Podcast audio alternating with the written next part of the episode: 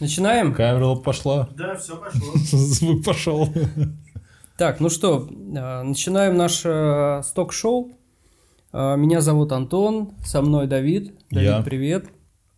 В гостях у нас, хотя, наверное, не очень правильно говорить в гостях, потому что мы в гостях скорее, но в гостях у нас Максим Пучков, широко известный в узких кругах человек, который занимается уже лет 70, наверное, может быть 80 примерно э, реставрацией, обслуживанием э, дорогостоящих суперкаров, интересных автомобилей. Э, Наверное, еще до появления автомобилей он уже занимался восстановлением, реставрацией автомобилей. Мы находимся в мастерской Max Evolution.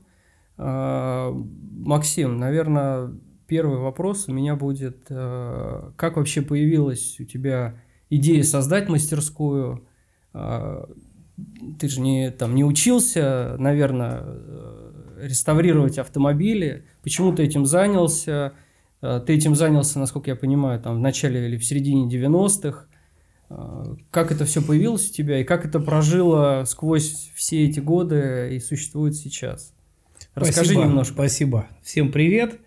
Ну, исторически началось все с того, что нам негде было обслуживать свои автомобили. Ну, в моем случае это был тоже Porsche и группа каких-то э, товарищей сострадальцев по отсутствию сервиса и обслуживания э, автомобилей Porsche организовал небольшую вот такую тусовочку, но это было не здесь, это было по другому адресу.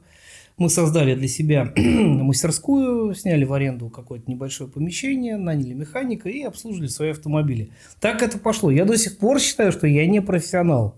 Я также считаю, что я Ну, занимаюсь обслуживанием своих автомобилей, автомобилей своих друзей и товарищей, скажем так, по несчастью. Ну, также продолжаем до сих пор. А реставрация пришла естественным образом потом, Э, как мы м, исследовали пути, который предначертан был нашими коллегами из Европы, что, ребята, вы когда-нибудь дойдете до классических машин, потом вы дойдете до машин с деревянными колесами.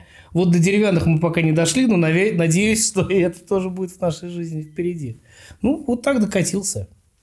Окей. А в каком-то процентном соотношении ты можешь сейчас сказать, э, чем больше занимается мастерская? Реставрация, обслуживание, либо постройка спортивных каких-то проектов? Но сейчас больше, наверное, какое-то обслуживание плюс реставрация. Ну, наверное, уже пополам. Мгм. То есть было какое-то время это было обслуживание своих автомобилей, потом э, стали появляться друзья, которые понимали, что вход возможен только через дружеские отношения.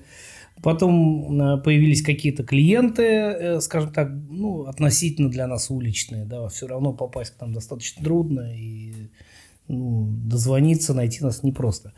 Э, И потом эти люди выросли вместе с нами, мы росли, росли, повзрослели, там, окрепли, э, поменялись приоритеты, э, появились какие-то новые направления в нашей жизни, мы стали уделять внимание мелочам, каким-то особым моментам.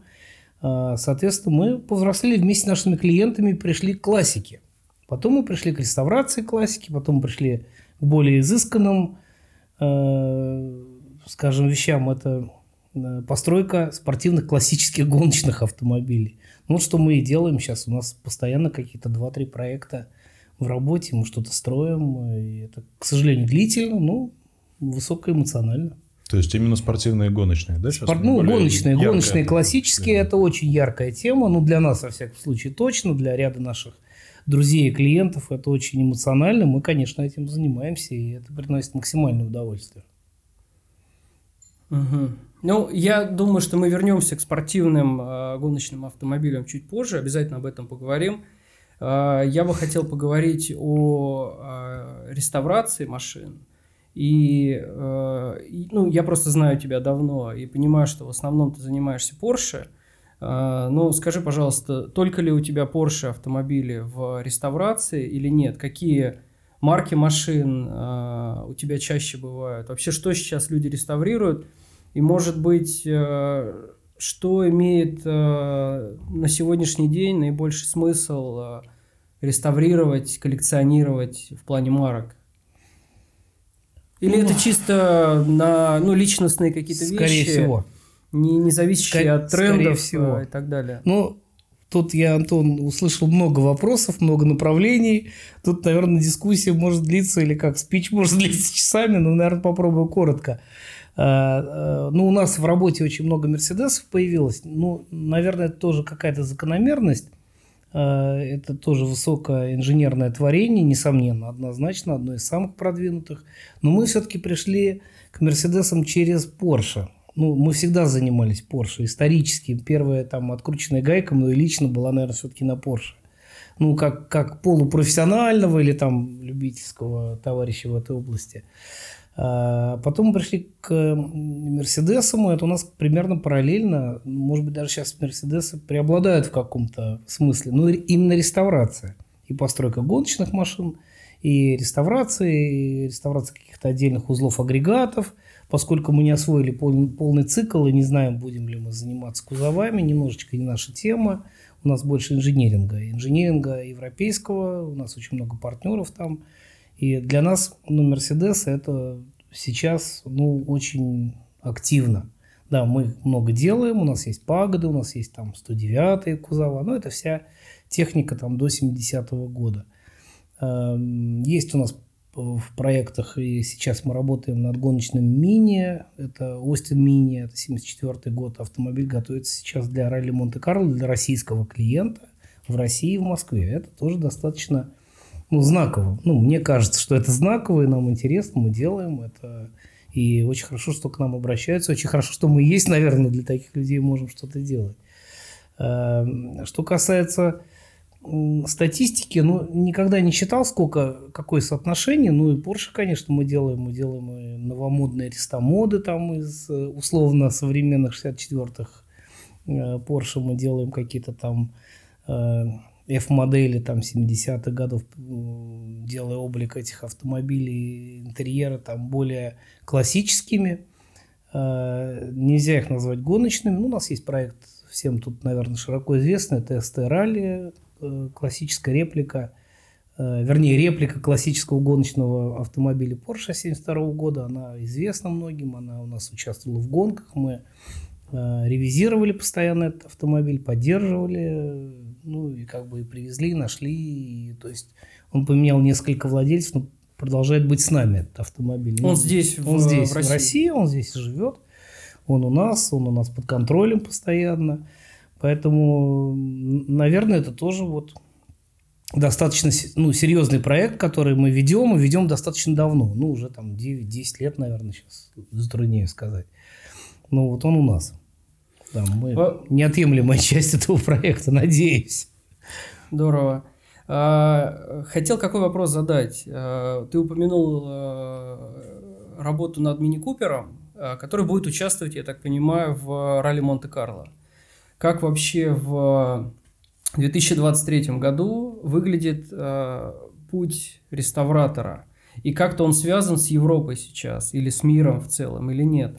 Или это все реставрируется для участия в мероприятиях в России, э, для поездок в выходные дни и так далее. Есть ли сейчас э, возможность э, реставрировать автомобиль, готовить его к мероприятиям в Европе по стандартам европейским, в том числе гоночным стандартам классических автомобилей, и участвовать там?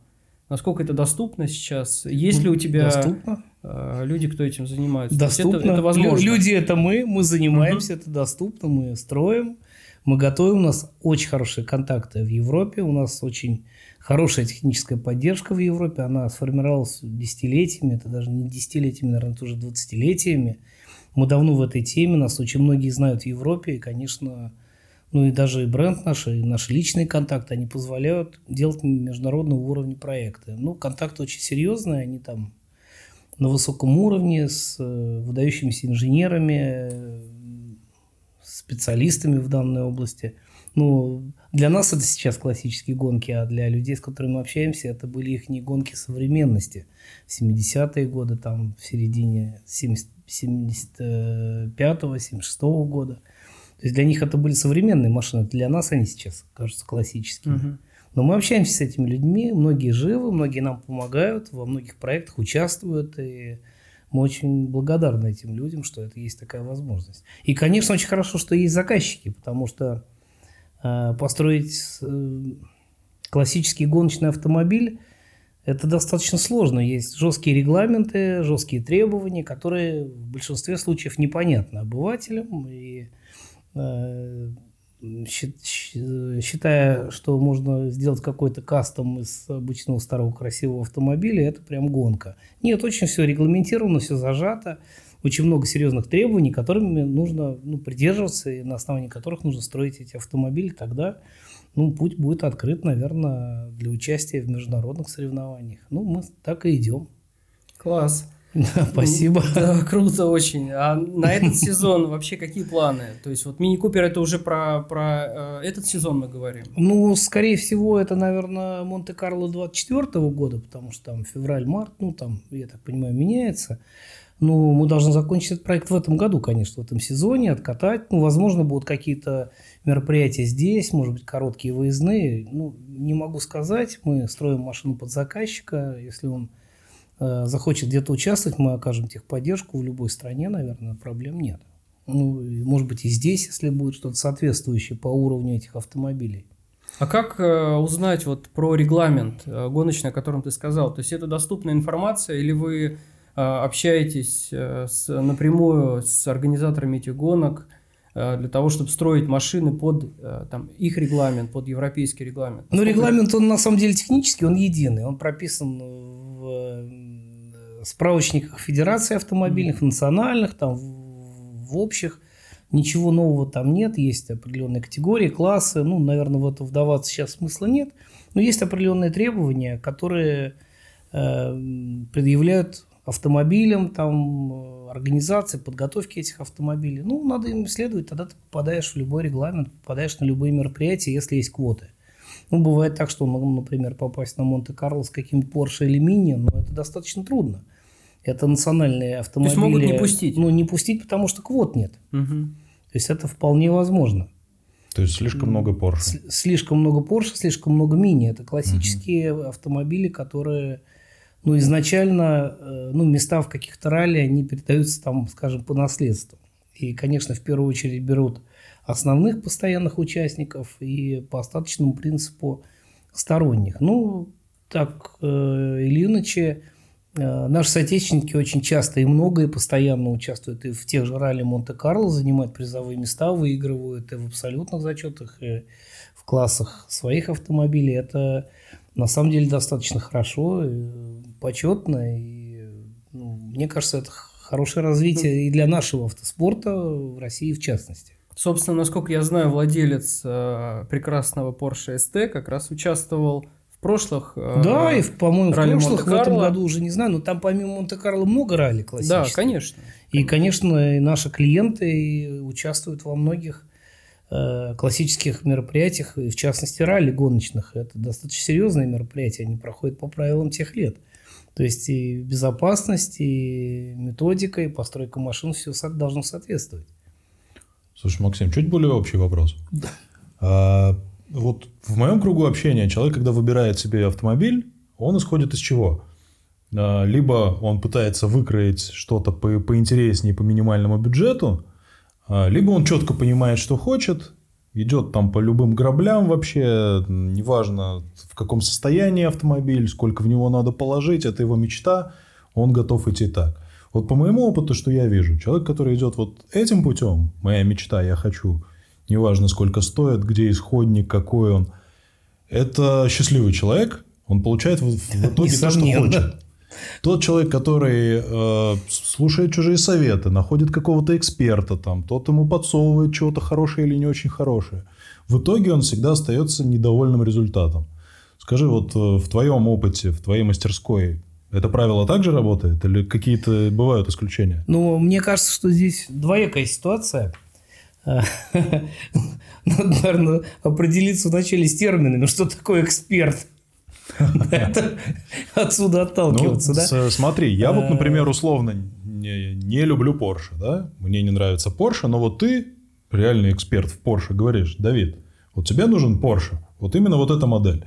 Ты будешь ездить, будешь получать удовольствие, будешь выигрывать гонки. какова вероятность того, что это случится? Ну, наверное, вероятность всегда есть какая-то. Это все-таки ну, социальный твой, вопрос твой больше, нежели, да, да, нежели опыт, экспертный. К тебе пришел я... человек, говорит, я люблю Мерседес, а ты ему говоришь, не, вот. Да.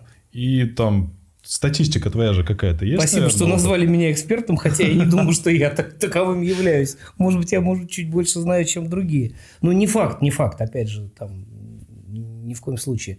Э, мне кажется, двоякая ситуация. Можно же быть э, счастливым и, э, скажем, и пребывать в неведении, а можно довериться профессионалу. Но вот вопрос опять в терминологии, что такое профессионал, что такое эксперт, чем он это заслужил, как он это достиг, сколько лет, какие реальные отзывы. Ну, это не все просто так, это, наверное, тяжело. Плюс экспертное мнение – здесь, в России, о постройке, например, каких-то или реставрации каких-то классических э, европейских или там, ну, не российских автомобилей, наверное, ну, это единица, кто это вообще здесь делал, ну, наверное, по пальцам там двух рук можно посчитать. И тем более поговорить о том, что кто-то именно правильно это делал, и угу. у которого есть какие-то заслуги, и этих людей знают. Не то, что мы там кого-то знаем, и мы кого-то читаем, а в нашем случае история, например, совершенно другая. Нас знают там, про кого мы говорим. Mm. Нас там знают. Это немножко меняет область.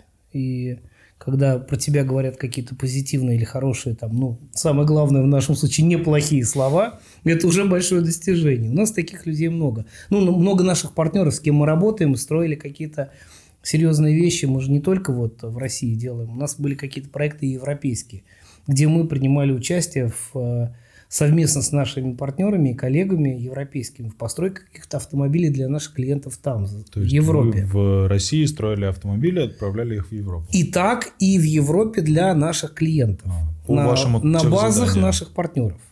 На базах наших По партнеров. вашему заданию. По нашему заданию, по нашей коммуникации, по нашим контактам. То есть, э, Серьезный уровень. Ну, делаем, да, делаем, работаем. И гонки у нас там были с участием наших э, пилотов э, в европейских чемпионатах классических. Все это мы проходили, все это мы знаем. У нас есть некоторый опыт, мы чуть-чуть там разбираемся. Это в экспертности мы не сомневаемся. Чуть-чуть. В экспертности, Чуть-чуть разбираемся. В экспертности мы не сомневаемся. Ну, учимся, да. Ты, ты одно, ну, однозначно знаешь про Porsche гораздо больше, чем очень многие в этой стране. Но ну, это наверное, факт. нет. Наверное, это факт. нет наверное. Я к тому, что человек, придя к тебе за Porsche, он получит тот Porsche, который ему нужен. Это я понимаю.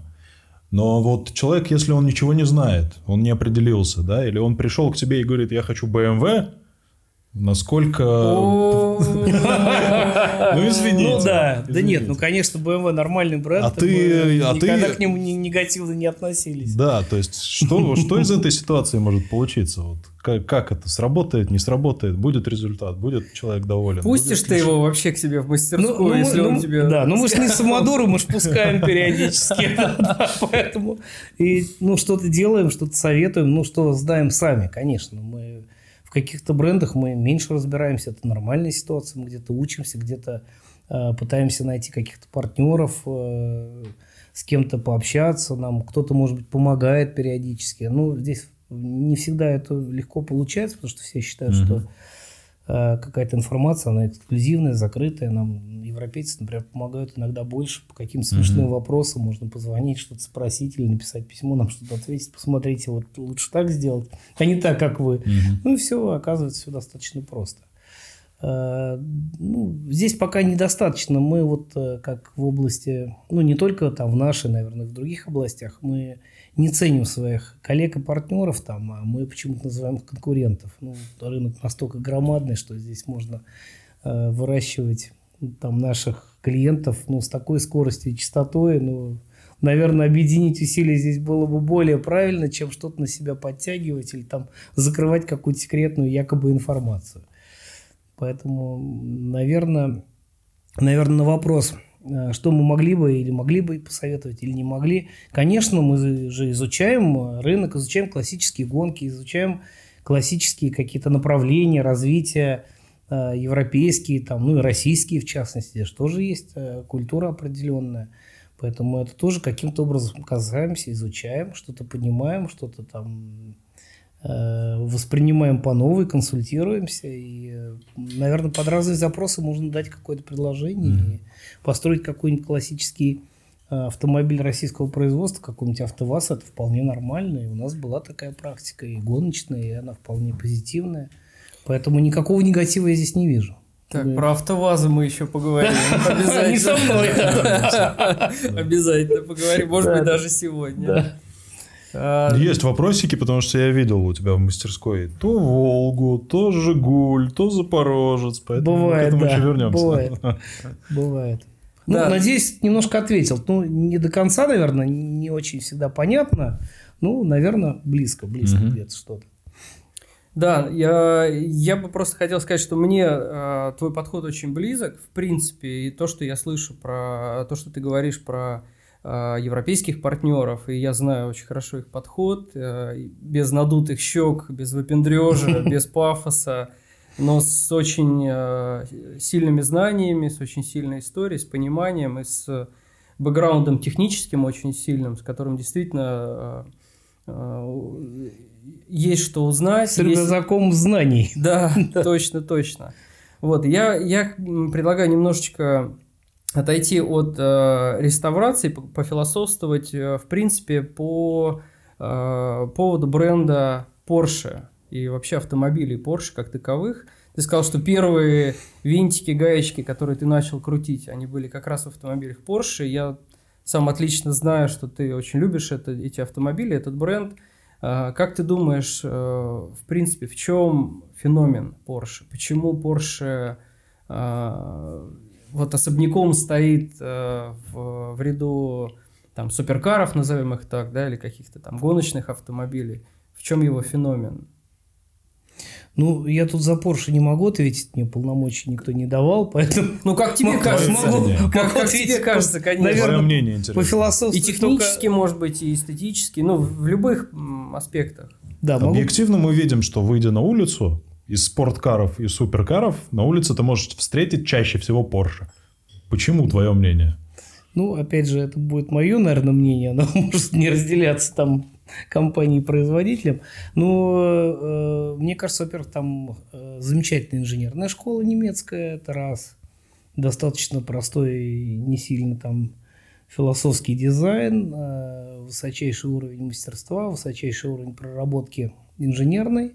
И получился такой замечательный результат. Поэтому, наверное, это все-таки такие вопросы лучше задавать наверное, производителем или суперэкспертом. Я таковым не являюсь. Э, Это мое Здрасте, личное... приехали. Да, это мое Не личное, является. личное предпочтение. Там Porsche, конечно, для меня более любимый автомобиль, не, нежели Но почему? другие. Почему он больше Ну, для тебя любимый Ну, автомобиль? это как, это, наверное, тоже химия какая-то, да, наверное, нельзя это разложить по каким-то квадратам или какую-то формулу вывести или матрицу, там, наложить ее, сказать, ну, вот у меня тут, тут поворотик такой, здесь поворотик секой, вот, вот матрица, формула выдала мне вот это. Нет, это эмоциональная вещь. Наверное, оно мне более близко. Это физиологически, химия, не знаю, как это правильно назвать. В И детстве ты о Porsche В мечтал? детстве, да, ну, у меня была история про маленькие машинки, где там вот э, были такие граненые э, стекляшки. Я это в каких-то интервью раньше тоже рассказывал. Ну, наверное, запало с тех пор. Это, может, мне было 6 или 5 лет. Ну, тогда с игрушками-то была не только с машинками, но вообще с игрушками истории. Да, да, да. Наверное, тогда, может быть, это как-то мне образ этого автомобиля или дизайн, не знаю. Может быть, эти стеклянные фарочки граненые, хруст... какие хрусталики? Стекло, наверное. Наверное, как запало с тех пор, ну, не отпускает. Ну, форма кузова 911 Наверное, не знаю. Мне сложно сказать. Ну, со временем я же начал в этом разбираться, и меня поглощали уже какие-то другие, э, ну, другие аспекты, другие оценочные какие-то мои моменты, которые мне позволяли оценить этот автомобиль и выделить его среди других, Мгм. не опуская других. Только исключительно выделить то, что мне было всегда близко, понятно. И, конечно, для меня это вот, ну, больше как э, эффект создавало э, в моей жизни, в моем понимании классических или вообще автомобилей Porsche. Ну, это нормально. Кому-то другие автомобили. Для это- меня это просто огромный секрет, потому что, ну вот, э, В детстве почему-то все мечтают о Феррари, Ламборджини, Мазерати, там, ну, всякие красивые вот эти вот редкие, странные, мега фантастические автомобили. Ну да. Но почему-то, когда дядьке исполняется 40-50 лет, он идет и покупает себе Porsche. Это во всем мире такая штука. Ну, наверное, да, да, наверное, так. Ну, может быть, более доступно, может быть, э, хотя ну, Да по не ценам сейчас же, сложно да, сказать, Сильно наверное. не всегда. Все непонятно. Но раз мы уже решили, что Porsche это все-таки более-менее из спорткаров, да, что-то доступное, то давай пройдемся по низу рынка. Есть ли там жизнь? Можно ли купить Porsche двухдверный, красивый, за маленькие деньги и им наслаждаться? Или это утопия? Я не статист по Авито и по второму не, не очень понимаю. Но ты Э, видел, наверное, убитые, замученные какие-то Нет, ну видел, ну конечно, ну, к нам попадают какие-то странные вещи. Ну, не знаю, ну, покупают, э, потом опять э, надо определиться в понятиях, что такое маленькие, большие деньги. Но они- деньги, они имеют цифровое значение, а не э, сослагательное. Я думаю, что надо просто понимать, какие суммы, и, наверное, в каких-то суммах и понимать, можно ли что-то приобрести. Ну, условно купить не Камри, чтобы перед э, братьями, да, красиво проехать, а купить Порше, чтобы красиво по- подъехать уже к приличному заведению. Что-то вот в этом духе я имею в виду. Не знаю, 2 Ну, миллиона, тут- ну там что-то вот, вот так вот как-то. Пусть Ну, будет 2 миллиона. Продаются машины за нормальные деньги, понятные деньги. Там 2 миллиона покупаются на моей практике. Вот за последние, может быть, пару лет э, были нормальные покупки очень приличных автомобилей в очень достойном состоянии. Вот именно за такие. Миллион? Там, ну, за миллион, наверное, нет. Наверное, нет. Нет. Ну, мы не берем там какой-то совсем ну, замученный экземпляр. Ну, за 2 миллиона вот были покупки очень приличные. То есть достойные, которые имело смысл сохранять, там, поддерживать где-то, может, по- э, приведя в порядок, там, ну, не глобально, не реставрацию. То есть и получить достаточно хороший... То есть она будет прилично выглядеть, Да, достойно да, ехать. достойную технику будет иметь. Да, это было. Но это редкий случай, это исключение из правил. То есть, скорее всего, это вот э, не статистика, это э, выше статистики, это какая-то погрешность. Мгм. Есть статистику здесь по Porsche, наверное, тяжело. Но по современным машинам можно, наверное, какую-то статистику собрать. Там по Каенам, по Панамерам. Ну, я не касаюсь. я Ну, в принципе, то, что ты сказал, что это погрешность, я думаю, вот с этого момента часть аудитории уже отвалилась и полезла искать объявление. Да-да-да, ищу. Задалось уже Да, к целью. сожалению, давно уже нельзя написать «Ищу Porsche за 2 миллиона». Я думаю, так и сработает в данном Да не, случае. ну есть, есть какие-то бокстеры, я там, наверное, лет э, 5-6 назад многим э, своим знакомым, друзьям, ну, которые, ну, понимают, куда я попал, где меня засосало, и, ну, так или иначе, не любители автопрома или автомобилей, или путешествий, или там каких-то классических автомобилей, э, я пытаюсь, ну, так скажем, развивая заразу, запуская им под кожу там этот э, ну, вот, вот это все любовь к этим автомобилям, э, предлагал многим покупать вот Porsche на Boxster 986. Э, Были такие автомобили, это первые Boxster, и э, в какой-то момент они продавались по 500, по 600 тысяч рублей, и в таком супер состоянии никому не нужны были э, в принципе. Это было странно, это было, ну, мне это было непонятно, ну, я не сильно там заморачивался на эту тему, ну, не брали, не брали, не хотели, не хотели. А сейчас и за миллион, наверное, бокстер не купишь. Причем даже, наверное, и в плохом состоянии не купишь за эти Мгм. деньги. А были прям супер. Вот Антон знает. Да, знаю. А вообще Бокстер это не зашквар? Вот нет, не Porsche? зашквар. Нет, не зашквар. Нет. Ну, и Porsche говорит, что даже не зашквар 924. А вот это очень хороший вопрос, кстати, к которому мы подошли. Вообще 924, 944 Porsche. Это вообще Porsche? Как ты вообще к ним относишься? Ну, У них же мотор не там. Отношусь, Они- отношусь прекрасно, странные. обслуживаем. Да, в том году мы отреставрировали э, один Porsche, ну, так, на супер состоянии 944 Turbo S. Это редкая версия. И он тут же поменял владельца за приличные деньги. и Он, этот владелец, этот автомобиль теперь с нами тоже. Ну, подожди, Это давай... нормальные, э, серьезные вещи. Там очень большой инженеринг, там много труда, там много концепций современных. И Porsche, по-моему, достаточно нормально к этому относится. Ну, конечно, не афиширует эти вещи активно и не выпячивает их, потому что это не торговые, не торговая вещь, да, то есть они продавали их много, но машина была не очень дорогая, поэтому она, наверное, сильно не давала Porsche эффекта финансового, потому mm-hmm. что технологии э, и поставщики компонентов использовали те же, они были очень дорогие. То есть компоненты, сцепления, там какие-то поршни, какие-то коленвалы, какие-то распредвалы, независимо от того, что машина была в другом То сегменте есть... ценовом, но поставщики-то были те же, которые делали экспертно свои компоненты. Они на них меньше И дорогие, и зарабатывали меньше. Поэтому, а. скорее, это, возможно, эти проекты, с моей точки зрения, были, может быть, даже для Porsche, ну, не обременением, но, скажем так, стоянием на месте, наверное, либо mm-hmm. малыми шагами вперед, более так. А, ну, опять, мое мнение, оно не является каким-то там однозначным. Мне так кажется. Ну, вот мои какие-то наблюдения. На самом деле, наверное, статисты какие-то могут опровергнуть мои слова и, э, опасения, или там подтвердят, не знаю, кто обладает статистикой, я ей не обладаю. Я никогда этим не интересовался, какая эффективность была у этих автомобилей, насколько они были эффективно, насколько много продавалось, какая была рентабельность, какая была маржинальность у этих проектов. Сложно сказать, но это Porsche. Там бренд-то Porsche. Ну, честно, по ощущениям, 924 ну, для неискушенного человека, который там не испытал его там в поворотах, я не знаю, да, и так далее. Это, ну, просто чуть более цивилизованная девятка. Ну, вот есть такое ощущение. Ну, сложно сказать. У нас был проект, ну, к моему великому сожалению, мы не довели его до конца. Э, мы строили гоночный Porsche 924, э, ну, а-ля Монте-Карло, это mm-hmm. была реплика.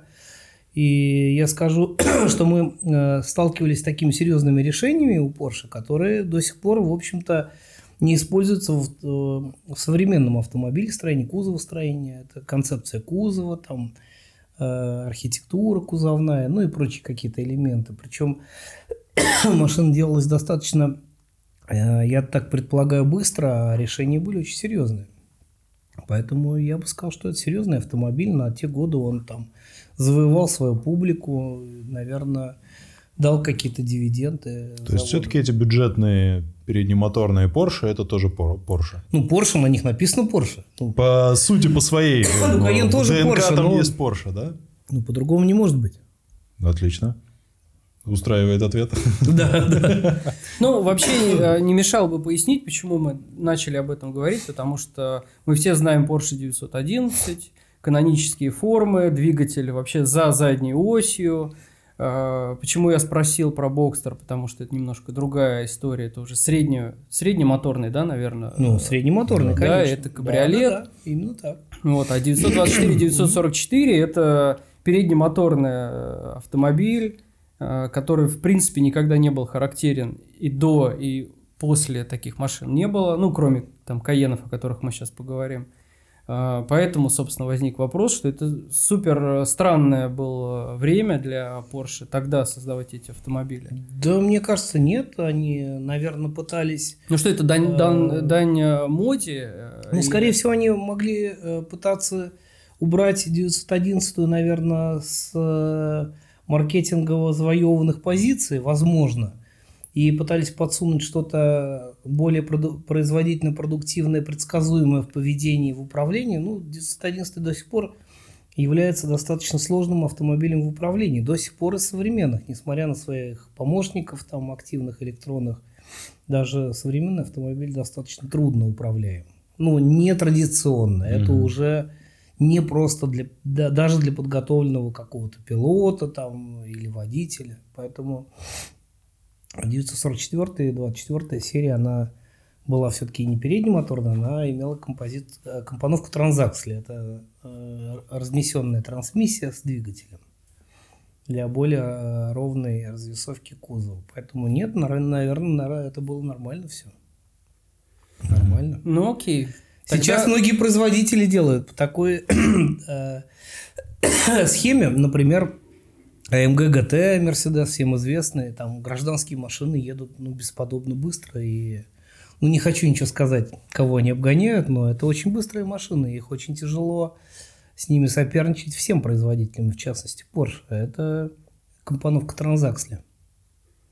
Ну, Окей. Ты попроверг наши сомнения по поводу переднемоторных Porsche. Все-таки, по твоему мнению, какая самая неудачная модель в истории Porsche? Ну, А? не Давай-ка знаю. только без дипломатии. Не знаю, ну, не понимаю, все-таки там... Где были серьезные какие-то, может быть, инженерные просчеты или э, Да не, ну вопрос, модели вопрос очень были, э, простой. да. Как тебе кажется? Ну, скажем так, все Porsche 924 или большое количество Porsche 924 во всем мире сфотографированы в каких-то э, социальных сетях на фоне зеленых гаражей. М-м. Не только в России. У них тоже есть такие гаражи, да? Интересно. Но я ничего не хочу сказать против этого автомобиля. Наверное, как-то это ну, поворачивается каким-то образом судьба там или что-то какие-то социальные аспекты. Не знаю, не могу сказать. Меня больше интересует Ну, я не считаю не это- позиционирование, а вот, ну, твой опыт, да, да, даже, наверное, да? Опыт зеленой гаражи. Работал с ними. Ну, в большинстве опыт зеленой гаражи. Ну, То это мой опыт. это Сказать, что какая-то модель Porsche плохая, ты не можешь. Нет, нет, ну плохих моделей там не было. Ну, так не бывает. Ну почему не бывает? Ну, Так не бывает. Нет, ну Porsche не открещивается ни от какой своей марки. Да я не про Porsche, я про тебя говорю. Понятно, Ну, что не- не- Я не вижу, там и была модель 914, она определяла какие-то направления. А Это достаточно серьезный автомобиль. Это как раз среднемоторный автомобиль. То есть он ехал мотором вперед, коробкой назад, что для 911 неправильно. И э, там на базе, ну, например, 914 это там, может, прародитель того же Бокстера, который едет мотором вперед, а не коробкой вперед. Поэтому, а до этого был еще 718 Спайдер, который был не э, торговым автомобилем компании, а гоночным. А Он тоже, в общем среднемоторный. Он тоже ехал мотором вперед. Поэтому все это Понятно. Ты слишком преданный. Нет, нет, нет. марке Я, Porsche. так- я также От скажу про ничего люб- не выживет. Я также скажу про любую марку, но это как? Ну, это почему должна быть ошибка? Нет, это практика. Это практика, инженерные поиски, это нормально. И если эти машины продавались и до сих пор существуют, значит, это достаточно удачные, успешные проекты. Нам бы такого министра Были- иностранных дел, как ты. Ну, я думаю, ну, я думаю, наш министр иностранных дел все-таки на другом уровне находится, и пожелаем ему успехов. А, э, ну, была вот, наверное, модель, которая не очень популярна в мире, но хотя из-за того, что выпуск этих автомобилей был очень большим, и производство этих автомобилей было, этой модели было настроено в большинстве случаев на Америку, это была версия 912, Porsche 912. Это был Porsche 911 с предыдущими агрегатами от 356C. Мгм. Да, то есть это производство еще могло э, десятками тысяч поставлять компоненты, двигатели, коробки, тормоза, электрику, ну, все то, что используется в автомобилестроении. А запихивали это все в более продвинутый кузов. Ну, была такая практика Мгм. у Porsche, и, конечно, они делали это на Америку. И это там 74-й, там тире 78 года, по-моему, если я не ошибаюсь, вот была эта модель. То есть, по сути, проблема в том, что они могли лучше, но остановились на том, это что был, это могли. диктовал рынок. Я понял. Это диктовал рынок, и, конечно, самый большой рынок потребления это была Америка, ну и сейчас она не маленькая, скажем. Э, Конечно, под них делали специальные версии, специальные модели. То есть это как? Ну, нельзя сказать, что это Porsche для нищих, но по сути это очень близко к этому вы- высказыванию. То есть ты имеешь не... Porsche для нищих. Да, не. Мерседес 124 с агрегатами пятилитровыми, а наоборот, пятилитровый Мерседес с агрегатами 2.0 дизель без турбины, да. Это вот так. Ну, с моей точки зрения, опять же, поэтому, э, ну, наверное, и опять же нельзя сказать неудачная модель. Наверное, она позволяла продавать, насыщать выручкой Мгм. компанию и разрабатывать следующие модели. Скорее всего, это также все работало эффективно на компанию. Если это были большие продажи, это было много продано автомобилей, много было сделано вот этих 912-х, они популярны. Сейчас они по цене на самом деле коррелируют со стоимостью первых 911-х. Очень близко, там небольшие разницы. Мгм. То есть, хотя эта машина там выдающимися характеристиками не обладает. Тяжелый кузов и дореволюционные агрегаты. Кошмар. Нивальные, там, ну, все. До нашей революции. Ну, до нашей, да. Ну ладно. До французской. Ну, Да, давай тогда с обратной стороны. А самый удачный Porsche, вершина эволюции. По твоему мнению, не надо сейчас ссылаться опять на компанию Нет, ну тут точно мое личное мнение. Но есть же как основное блюдо в ресторане, это Так. 911. А как- какое Ну, поколение там? Ну, любое поколение. Любое. Турбо. Ну, любое поколение.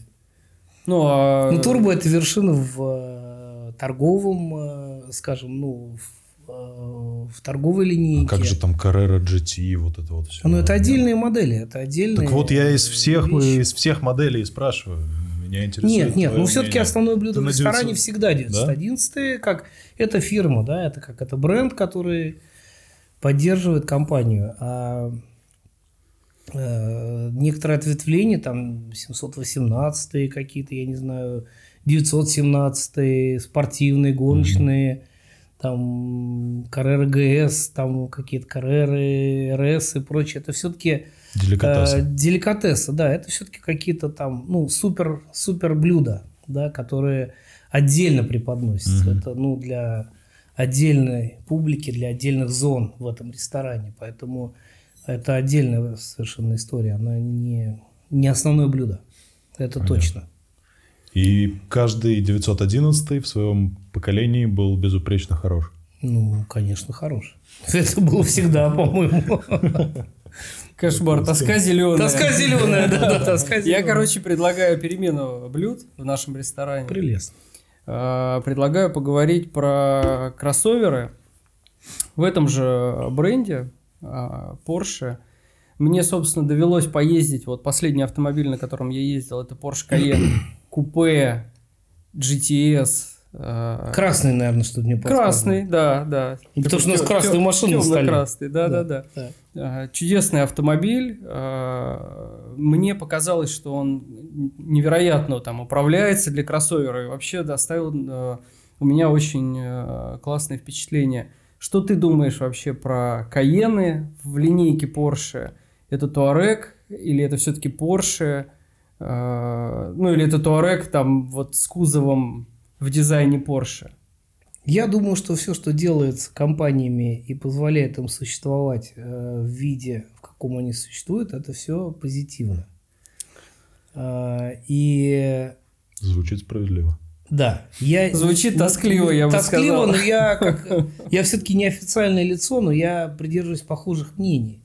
То есть, ну, без таких моделей, без э, выпуска этих моделей, наверное, не существовал бы бренд. Ну, или в том или ином виде он бы сократился или ужался, усох, там, перепродался, ну, не приведи Господи, вообще остановился. Поэтому это нормальное стремление. Феррари тоже начал делать джипы. Стоит отметить, что Porsche среди спорт, спорт-брендов оказался опять-таки первым. Не, ну BMW, по-моему, я помню. X5. Ну, это Ну, не, не спорт сказать, бренд, что да, спорт, это не прям, спорт, да. а вот из спортивных брендов. Ну, конечно, конечно. Ну, их была. база позволяла, инженерный центр это позволял, конгломерация семейная с Volkswagen и Мгм. с Audi, это все-таки все равно выдающиеся бренды, и э, высокоинженерные, продвинутые, позволяли создать нечто особенное и ультрасовременное на тот момент. Ну, что, собственно, и сейчас происходит. То есть те же компоненты, те же узлы подвески, те же двигатели, там, ну, модернизированные, те же конфигурации, там нового ничего нет. Ну, по сути, тут уже углубляться смысла нет. Максим первым же своей, первой же своей репликой от- ответил. Да, вообще лучшего амбассадора для компании Porsche сложно найти. Ну, нет, наоборот, мы, как всегда, в оппозиции были. Ну, вернее, я лично даже. Поэтому ничего Ну, а есть вариант, что какие-то из... э, Ну, ты же наверняка работал тоже с Каенами, с теми же самыми. Ну, конечно, у нас они есть, как на Что какой-то на из. Каенов когда-нибудь на каком-нибудь аукционе уйдет за десятки, сотни тысяч долларов. Да, Там вообще он станет классикой, как ты думаешь? Потенциал есть какой-то? Ну, наверное, сомневаюсь. Э, это все-таки обычный автомобиль. Он сделан э, для... Ну, это маркетинговый продукт, надо понимать. Он должен подстегивать производство, подстегивать партнеров производства основного, коллег, там, ну, всю цепочку для поддержания цепочки. Это вряд ли имеет какую-то индивидуализацию. Ну, кроме каких-то отдельных рафинированных моделей, ну, они позицию никакую компот не украшают. Угу. Слаще не делают. То есть это все равно вряд ли, вряд ли что-то поменяется. Может какие-то отдельные версии GTS, там, или Транссибирии, какие-то отдельные модели. Но это, опять же, рафинированные вещи, они сугубо отдельное блюдо, они, конечно, могут достигать каких-то ну, и вообще, аукционных стоимостей. Ну, с моей да, какие-то эксклюзивные вещи. Да, ну, наверное. Но массово вряд ли. Ну, у них ничего нет. Ну, такого, чтобы придавал им ценность какую-то. Окей, тогда обратно к 911. Новые Porsche, старые Porsche. А, сейчас все они турбированные. Да? И последний был 991 до рестайлинговый, это последний ну, да. атмосферный 911. Ну, да, да, да. Вообще, что лучше сейчас? Новый Porsche или старый Porsche? Про 911. Ну... Э, должен быть он атмосферным все-таки. Это потеря, э, ну, вот эта погоня за экологией и так далее. Ну, вот и Только ответ, честно, давай. Вот и ответ прозвучал, да. И ответ, ну, как, э, мы же не можем существовать в своих мыслях независимо от правил, законов э, социума, в котором пребывая.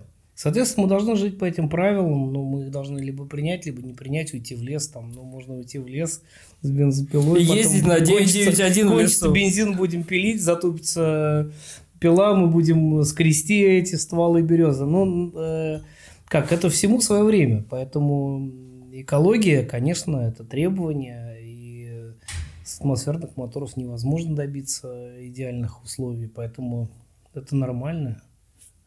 Негатива я, ну, э, как технического не вижу. То есть машины все равно более быстрые, более эффективные, э, более легкие, более современные. То есть все равно это прогресс. Там в любом случае эти машины прогрессируют. Ну, типа, ощущения не те. Нет ну, не те, пунктика? ну, наверное, ощущение от езды на телеге там с лошадью, которая там, ну, сразу это ну, продукт жизнедеятельности организма лошади производит на ходу, наверное, ощущение ни с чем не сравнишь. Поэтому всегда будет какой-то разрыв э, предыдущего с будущим, да. Ну, наверное, там электрические автомобили э, будут заменены каким-то водородными или каким плазменными, не знаю. И также будут э, обсуждать, что, какого хрена эти турбомоторы, зачем они нужны были. Да нет, ну всему свое время. Почему? Я не считаю, что это плохо. Ну, мне они не привлекают. Вот скажем так. То есть, конечно, уже радует. Конечно, мне хочется, чтобы там какие-то клубы, колечки из выхлопной трубы дымовые шли. Ну, наверное, это нормально. Но для меня это более эффективно, чем современные машины. Я уже не помню, я вот уже даже не секу, когда эти модели меняются. То есть я не отсекаю эти вещи. Про твои впечатления же и говорим. Мы только ну, о них да. говорим ну, сегодня. Я вот ими вот делюсь, да. Тебе какой? Я ими Атмосферный делюсь. или турбовый, вот в конце концов? Ну, не знаю, у меня разные какие-то есть эмоции, в зависимости от, наверное, тоже от настроения, от состояния внутреннего, То от погоды. От переключаешься, да? Пере... Ну, с да, ну, конечно, конечно. Мне когда-то что-то такое нравится, когда-то такое. Ну, плюс разные марки машин нельзя сказать, что я какой-то вот прям влюбленный во что-то одно, и я не замечаю ничего вокруг. То есть, наоборот, я в себе развиваю, я, наоборот, чего-то себя заставляю там. Ну, не заставляю через силу, я редко что-то делаю, но изучаю то, что интересно другим. Я изучаю и там другие машины, если мы говорим про это направление моей деятельности. Я изучаю там другие бренды, э, какие-то истории марок, там что-то делаем мы, берем какие-то в работу новые машины, нам непонятные, никому не нужные, кажется. Поэтому нет, нормально. Я тоже пытаюсь учиться, до сих пор развиваюсь. Для меня это нормально. Ты буквально мельком уже упомянул тематику рестомодов. А что это такое? Поясним сначала, да? Это когда в классическую старую тачку впихиваются современные агрегаты. У тебя такой опыт есть, я так понимаю, правильно? Да, мы делали такой автомобиль, и это на базе Porsche, когда берется какая-нибудь относительно свежая машина. Э, Главная концепция здесь соблюдение кузова и общих внешних э, габаритных характеристик. Поэтому берется, как правило, 964 кузов, и из него делается там F-модель 70-го года с э, элементами хрома, узкими тонкими бамперами, ну, какими-то элементами винтажа. Ну, это достаточно популярно. Э, Вы получаете машину достаточно современную с гидроусилителем, с кондиционером, более-менее комфортной коробкой передач и э, внешне винтажным дизайном. И это, конечно, достаточно ну, модно там или современно, э, индивидуально, поскольку проект с нуля строится, там можно всегда добавлять какие-то свои видения там или что-то индивидуальное, чтобы не повторилось никогда больше в жизни ни у кого. Достаточно активная тема, там вот тот же Зингер это делает, и и Европа там очень активно делает такие автомобили, ну, э, какие-то ателье, какие-то компании, поэтому это модно, и мы тоже тут что-то сделали. Исходя из этого, я заведомо понимаю, что ты к этому относишься положительно. Ну, положительно, Хотел конечно. бы ли ты себе, может быть, какой-то рестомод Ну, собрать, построить? Или тебе все-таки ближе, вот оно такое было, оно такое и должно оставаться? А Тут, наверное, сложно сказать, потому что я здесь как э, бармен за барной стойкой, я все-таки разливаю. Я не пользователь. Э, Да не ладно, я пиво. стоял за стойкой, себе Да. тоже наливаешь постоянно. Ну, давай это честно. другое, да. Ну, наливаем обычно да, с другой посуды. Так что вот я и спрашиваю. Не, нет, мне всегда очень трудно переместить на себя какие-то ожидания клиента, которые хотят получить что-то. Я очень аккуратно здесь. Э, Чисто про себя. Есть ли какая-нибудь, какой-нибудь Porsche, который ты бы хотел, чтобы он выглядел так, но ехал вот так? И сам бы на нем Нет, наверное, я сильно об этом не думаю. Ну, скорее всего, не думаю, потому что для меня здесь все-таки уже больше, больше работы, чем досуга. А, Я какие-то вещи на себя не перекладываю, ну, не понимаю. То есть я их, наверное, познаю с точки зрения ну, данных каких-то, ну, более-менее относительно профессионально. И к себе не всегда могу приложить. Ну, не получается, потому что, ну, не, не могу. Это не соответствует либо моим ожиданиям, либо моим возможностям, временным, финансовым, ну, любым там факторам. Скорее всего, у меня, наверное, нету какого-то ожидания какого-то космического автомобиля, я не мечтаю о них. То есть у тебя Porsche в чистом Спокойно. виде. Ка- Каждая модель в чистом виде для тебя Нет. хороша. Идеально. да, да, хороша, хороша. У меня в разные годы были какие-то разные модели там, и я не то, что там... Ну, для меня это нормальная ситуация. Я не стремился никогда. У меня, как правило, все Porsche, которые были в- лично в моем владении, вот как собственность, я к ним никогда не шел. Это были какие-то всегда спонтанные, случайные приобретения. Ну, ну что-то меня к этому пододвигало или там... Я пододвигался к, это- к этому, не могу сказать. Поэтому у меня нет каких-то ожиданий, я достаточно чист здесь перед клиентом. И я свое мнение не навязываю и себе не навязываю это мнение. Поэтому у меня какие-то есть автомобили, я там ну, рад, что они есть, и слава богу. Там, в частности, Porsche. Поэтому нет, я э, не думаю, что мне что Мне что-то может нравиться, но мне это уже начинает нравиться, наверное, с точки зрения, как художнику нравится какое-то полотно или там какие-то краски, там, ну, не знаю, что-то. С точки зрения, ну, больше применимости что-то сделать, нежели э, что-то иметь. Понимаю. Поэтому Ну, а в- в целом э, рестомоды набирают э, некую популярность в последнее Ну, время. скорее И вот это сочетание классических форм и современной начинки, э, оно очень э, подталкивает людей к тому, чтобы покупать такие машины. Да, скорее всего, Антон, наверное, это уже на апогее находится. Я даже боюсь предположить, что это может скоро начать. Э, Ну вот интересно твое снижение. мнение, да, как, как ты считаешь, будет эта популярность набирать или это уже Пока, проходит? пока, пока, видимо, есть рост. И пока есть какая-то вот, э, ну, какой-то пик, наверное, вот всего этого дела. Наверное, это перейдет в какие-то другие более доступные модели. Ну, Porsche такая вещь, это не так все просто. Там купить донора за 50-60 тысяч евро, но это не просто.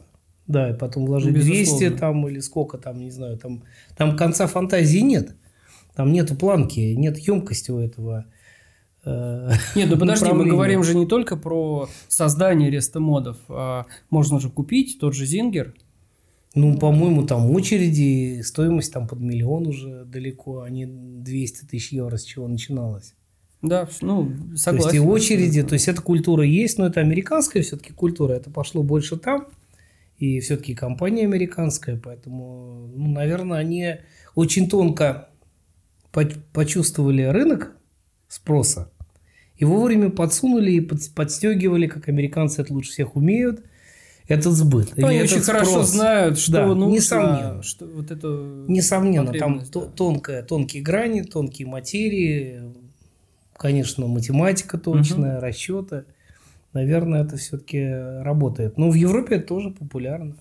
Но у тебя не вызывает это никакого негатива, Нет, отрицания. нет, ну, то есть, вот нет. э, классический Porsche с современной начинкой. Нету никакого негатива. Ну, есть какие-то странные работы над этими автомобилями гипер странные. Там какие-то вещи я не понимаю, какие-то я не буду делать никогда по каким-то там критериям собственным. Но ведь Рестамот это серьезный проект. То есть это много поставщиков, много серьезной технической работы, много серьезной э, дизайнерской работы, интерьерной, экстерьерной. То есть это всеобъемлющая работа над автомобилем в целом. И это ну, большое счастье, если ты к этому прикоснулся. Ну, то есть э, ты тут становишься в какой-то момент на уровень с автопроизводителем, по сути. Нет, не приведи год, как кто Нет, ну мы ты кто автопроизводители. Ты начинаешь совмещать, подбирать, э, ну, понятно. Ну, это творчество или как Да, это правильно, да. там сложная работа, она Ну, да. техническая, Не- она интересная, она интересная, она нестандартная. да. Да. И, э, ну, э, это интересно, потому что Я бы за счастье, если бы АвтоВАЗ на таком уровне занимался производством Ну, автомобилей, меня бы сейчас, это, устраивало сейчас это и максимально. есть, сейчас это и есть, я могу рассказать потом в дальнейшем, если будут вопросы.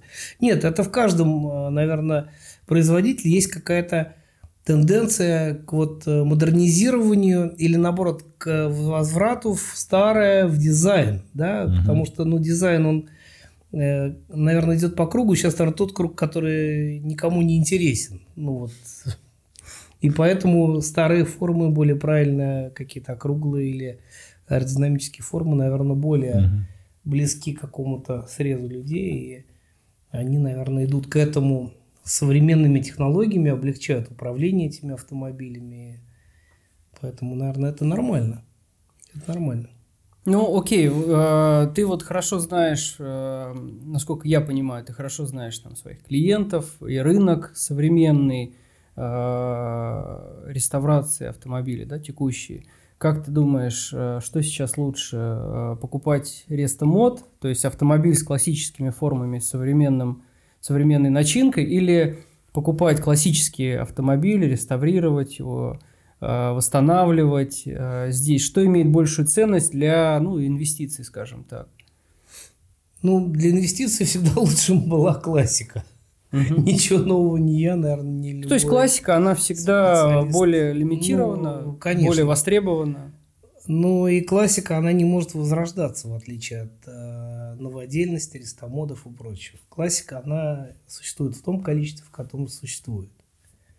И любой автомобиль сохраненный, он больше будет цениться всегда, чем реставрированный. Это закон.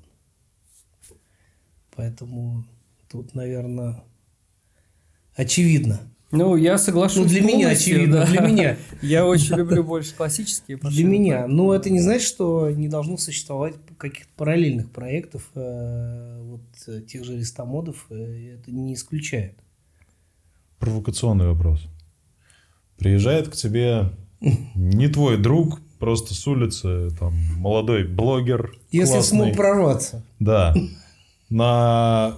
Привозит тебе классический Porsche, там любой классной, крутой модели, и говорит, я хочу, чтобы этот Porsche стал электрическим. Ну, тоже Ты хорошая сделаешь? тема. Да, и Да? у нас были какие-то разработки, ну, скажем, не разработки, а подбор концепций и компонентов. Ну, почему-то так э, случилось, что мы ни одного электроавтомобиля до сих пор не сделали. Хотя сейчас в этом нет вообще никаких сложностей. То есть, если это еще там 3-4 года назад было трудно, то сейчас на eBay или там где-то на Алиэкспрессе можно сказать, комплект привинтил. И поэтому с каждым днем интерес к этому падает, и в частности у меня. Мгм. То есть, ну, мне кажется, как все ультрасовременное имеет очень короткую жизнь. Поэтому, скорее всего, ну, будут вопросы, мы наверняка сможем То сделать. есть электроарестомод Наверняка имеет место быть, Конечно, ты к этому имеет. относишься нормально, если Конечно. что, сам готов тоже Конечно, сделать имеет. такой проект. Конечно, имеет, и наработки какие-то есть, но тут сейчас действительно это все достаточно просто делается. Мгм. Причем были попытки, э, насколько я помню, в Америке последние годы делать и мустанги электрические в классических э, Ну, кузовах. компании делают и это. паршаки. Это уже, это уже системно делают компании. Да, это уже не попытки, это уже, в принципе, индустрия Системные. Ну, какой-то массовости это не и грузовики делают, э, которые коммерческие, тоже делают на электротяге. И это уже, ну как, условно серийно. Ну, Ну, так, я- как бы серийно для Остается мастерских. смириться. Да, для мастерских. Я больше про классику, конечно, говорю. Понятно, что утилитарные грузовики электрические, вообще вот эти технологии, они, конечно, там движутся. Ну, конечно, на многих выставках э, и современных, и классических присутствуют эти проекты, несомненные. Вот э, в Эссене на техноклассике присутствовали Пагода, еще какие-то электроавтомобили. Это нормально, это уже обычное явление. То есть в этом нет никакого э, супер эксклюзива. Это уже Мгм. просто делается. Действительно просто. Ну, условно, да, мы понимаем, про что речь. Там, Ну, конечно. но это и собирается из наборов. Да, батарейки, проводочки, какие-то коммутаторы. Там, ну, больших проблем там нет. Ну, а что ты думаешь про Теслу в целом? Вообще, то феномен какой-то? Или это... Ну, конечно, тут времени феномен, конечно. Но это, конечно, это феномен. маркетинг или это наука? Что это? Ну, у меня нет какого-то своего э, принятого решения для меня, что это такое. Ну, есть и есть. Я к этому очень спокойно не оцениваю, не пытался Мгм. оценивать. Но есть и есть. Для меня это так. Наверное, это неплохо, это хорошо, это прорыв, там, несомненно, я это понимаю, космос, там, туда-сюда, поехали, электричество, батарейки от карманного фонарика. Не, нормально, это нормально. Но я не в этом не, ви- не видел тогда ничего эксклюзивного и сейчас. То есть это нормальное развитие технологий, нормальное обычное развитие прогресса. Ну, для меня, мне кажется, это нормально. Но массами все-таки Тесла воспринимается как некий прорыв, так что получается, что тогда это Ну, больше, прорыв. Ну, больше, больше продукт маркетинга. ну, скорее всего, наверное, но все равно... Логически к этому мы пришли, Да. но почему-то Тесла заявила о себе громче всех. Ну, Ну, первые... Либо это очень утилитарные вещи, мы же пытаемся затронуть какие-то эмоциональные штуки. а Да Не, ну Тесла это эмоциональная штука все равно. Вот, В вот я так не считаю. Мне кажется, это прям исключительно утилитарная Ну. Это сейчас, автомобиль, э, вот как для такого среднестатистического американца. Ну, прикол. Прикол современно, модно, Ну, стильно, для молодежно. человека, который впервые оказался в Тесле, это неоднократно я слышал, ну и такие неярые автомобилисты, естественно, это всегда самые яркие впечатления, это тишина Да, и скорость разгона. Ну, то есть это с точки зрения петролхеда, это вообще не петролхедское все, потому Не, что там ну, нет петрол нет. в корне Во- вообще. Вони-то нету. Да, нет конечно, ничего нет. Нету эмоций, да. Ну, Вот, но для человека, который далек от э, того, чем болеем мы, да, связанного с бензином, железками, Ну да. механизмами сложными, Ну да. вот этими вот, это все равно, ну, некое яркое впечатление. С этим Ну, мы же не можем отрицать Вселенную вокруг нас находящуюся. Но она есть и есть, все хорошо. Для меня это не больше того, что оно есть, вокруг меня окружает, это существует, ездит, это нормально. Вызывает эмоции? Ну, сложно сказать. Больше, больше нет, чем да. Ну, наверное, какие-то визуальные, когда видишь, но это такой-то всплеск. Ну, не больше того, что у меня нет ожиданий. Того, я, Но все больше нету- и больше это в рутину скатывается. Да, ну изначально для меня было. Я на первой Тесле проехался в Германии, там у дилера, у дилера в Дюссельдорфе. Это были какие-то секретные машины. Наверное, какой-то 15-й год, не помню, какой-то, 14-й, наверное. Родстер. Что-то. Да? Нет, Родстер нет, на Tesla S.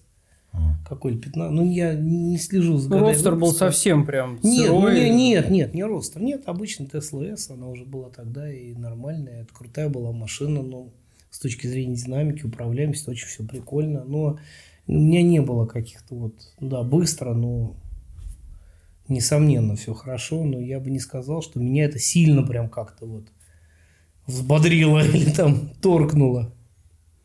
Автоспортом интересуешься? Ну, издали на картинках. Издали.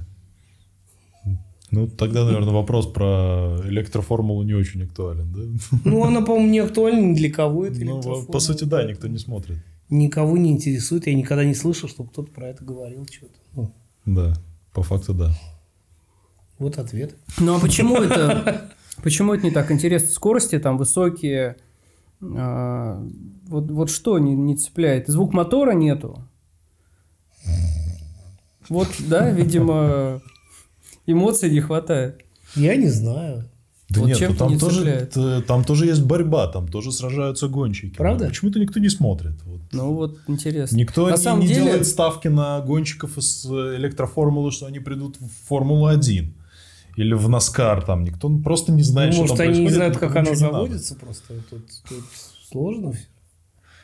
Нет, я не знаю. Я для меня электротранспорт, он, э, ну, он для меня не очень понятен, потому что я в Советском Союзе видел электрокары, которые на заводах возили какие-то э, Палеты. вс- всегда возили какие-то палеты и грузы. Но это не считалось никаким эксклюзивом. То есть электрокары всегда работали вот на всех э, серьезных предприятиях. Они что-то перевозили, у них стояли какие-то аккумуляторы. Для меня это, ну, и тогда не было удивительно, а сейчас тем более. То есть, ну, это было там 70-е годы. То есть ничего, по сути, не изменилось Нет, в твоих не- глазах? для моей- для как, меня нет. Как он был неким таким утилитарным э, способом Нет, выполнить какую-то нет. задачу, Ну, так и может, остался. батареи стали поменьше, и эффективность более большая. Ну, более- значит, в электроформула просто бессмыслица. Нет, ну, Они же ничего не она- возят, кроме ну, гонщика. Ну, и Формула-1 тем более ничего не возит, кроме выделяющихся продуктов жизнедеятельности гонщика. Бренды возят, рекламу возят. Ну, сейчас уже все меньше и меньше, поэтому... Не те бренды, не в той жизни, да-да. Не, не знаю, я вот про электрику очень такой далек, не, ну, не все понимаю, это не значит, что ее нет. Мгм. То есть она есть, я понимаю, что она есть, она должна быть, и все, и очень хорошо. Там На самом меня- деле- Я не эмоционирую ни в ту, ни в иную сторону. Есть и есть хорошо. Я немного отвлекусь. э, Вот мои впечатления о электромобилях. Э, Недавно очень хорошо э, спроецировал э, один из людей от кинематографа. Он э, в известный всем чат GPT попросил написать, ну, написал э, сценарий. Э, Там, ну, короткой зарисовки какой-то. Для искусственного интеллекта, чтобы он что-то там выдал. Да, ну то есть он, он написал, вот напиши мне сценарий там, короткого ролика на 20 минут. э, Ну, это известный блогер там американский. И он действительно написал в его же стилистике. То есть, поскольку он известный, то чат GPT, естественно, его нашел там по, по, в интернете, по сетям, э, и сделал ролик. Э, и этот э, там, ну, блогер, он отснял ролик прям четко по э, написанному Сценарию чат вот GPT сценарию, не отходя э, ни на шаг. А, Получилось в его стилистике, но абсолютно бездушно, без эмоций, которые он обычно закладывает в свои, в свои видео. И мне кажется, это очень хорошая параллель с электромобилями. То есть на бумаге по цифрам действительно очень классные показатели, разгон сумасшедший, динамика, ну, фантастическая, понятно, с самого начала. Сейчас батареи уже достигают там определенных пробегов, когда это в принципе комфортно. Да? Есть гибриды, и э, двигатель может выступать как генератор, и это вполне уже э, можно использовать даже, даже в нашей инфраструктуре, где не очень много зарядных станций и так далее. Но э, вот э, эмоциональной составляющей, которая все равно важна человеку, когда он управляет автомобилем, как мне кажется, с моей точки зрения, ее нету, и это решающий фактор. Вот здесь. Почему Формула-1, как мне кажется, элек- электрическая, да, Формула, как она называется? Е, по-моему. Формула, Формула Е, Е. да.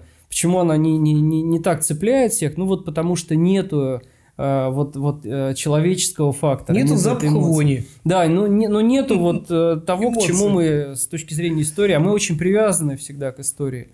Вот этого не хватает. И мне кажется, это не дает вот этого развития. А утилитарно, вот возвращаясь, мое впечатление о Тесле, и вообще электромобилях, сейчас мы там придем к китайским электромобилям, да, еще тоже поговорим, интересная тема. А, Очень утилитарные вещи, да, можно доехать, да, можно даже вот у нас там в России поездить, э, умельцы там и на Теслах ездили, чуть ли не из Америки там в Сибирь, потому что, да, ну, то есть, если упереться, то можно, но это не об удовольствиях и так далее, то есть, это вот некий такой, э, я не знаю, что там у нас, крузаки, вот такие очень утилитарные вещи, которые, да, не ломаются, да, там, ими можно пользоваться ежедневно, они тебя не подведут, но абсолютно безэмоционально, абсолютно неинтересно. Для многих наверняка э, ну, тоже доступно, и понятно, что не, не нужна вот эта эмоциональная составляющая. Но мне кажется, в электротехнологиях, в электротранспорте э, и в, электро, в гонках электроавтомобилей как раз-таки отсутствие эмоций э, является решающим фактором, потому что почему это не, э, не получает развития. Ну, это такое сугубо мое... Ну, нормальное мнение. Ставочка да, такая. Окей. Ну, развитие есть, это же... Взаимо... Нет, ну как технологии развиваются, развиваются безусловно. Нужно их откатывать на чем-то. Не, не надо их останавливать, пусть они конечно, развиваются. Конечно. Просто это разные вещи, и это очень важно понимать, где эмоции, а где утилитарность. И там относительная экологичность э, спорная ну, как, для меня. Если вы помните, в автомобилестроении или в периоды эксплуатации автомобиля существовало, существовало множество разных э, систем управления автомобилем. То есть началось это все с карет, там 3-4 педали, 8-9 э, рычажков на рулях, двигающих зажигания, там по ходу движения, какие-то заслонки, там не знаю, отгон воробьев, там что-то. То есть и, и со временем это все сокращалось. Что было и такое? Сокращал. Ну, конечно, это зажигание надо было двигать на старых машинах, потому что на прогреве одно, на средних оборотах другое, на высоких третье, там 48 передач. Шкала очень там, удобная шкала была. Шкала была такая, да. То есть это все шло по пути облегчения труда драйвера – то есть все выкидывалось, рычажки, педали там и тому подобное. То есть вот все мы точно помним, когда было три педали, там, когда мы ездили на машинах с ручными коробками и было сцепление. Последние 10 лет уже люди э, даже не знают, что такие машины есть, ну как, что в принципе, как, как тут поехать. Да, начали разделять даже категории в правах, насколько да, да, я знаю. Так и есть. Да, ну сейчас электроавтомобили, они по идее шагнули дальше, им не нужна педаль тормоза по логике. Видимо, можно дозировать педалью газа и торможение, и рекуперацию и прочие вещи. Ну, что, собственно, Наверное. и происходит. Ну, степень рекуперации можно настроить. Соответственно, резко сбросил газ, машина резко остановилась, плавно сбросил, плавно. То есть все идет по сокращению, то есть облегчая. Э, Не очень драйверу. разумно, а если ты чихнул? Ну, чихнул сам, ну, бывает. случайно отпустил педаль. Бывает. Вот, и все идет по пути как бы облегчения драйверу своих функций. Ну, собственно, что, функции уже давно понятно, они исключили драйвера. То есть любая ну, машина, например, там 2002-2003 года может ездить без э, уже водителя, потому что уже электроусилитель, уже система полностью электронного АБС, где электромотор может нажимать на тормоз, а не человек – то есть все это уже машины могут ездить там с 2002-2003 года самостоятельно, без участия пилота. Ну, какие-то другие факторы от этого удерживают, но технически автопром был весь готов уже тогда. Поэтому ничего нового, что там автопилоты, это, это более социальный, сути, да. не технический вопрос.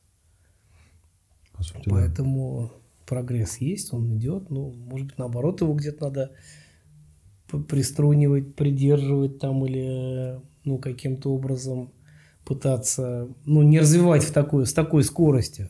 Поэтому, наверное, ну, так вот это идет, как идет.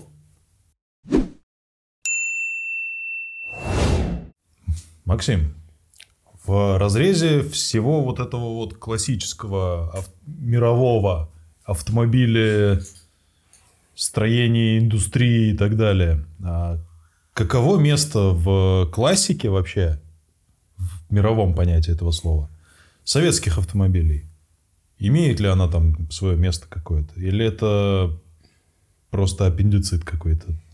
Нет, ну, ну конечно, ясно, аппендицит, но имеет свою историю. А как? И гонки всю жизнь были в России, и были гонки исторические. Ну, я пока про серийные автомобили.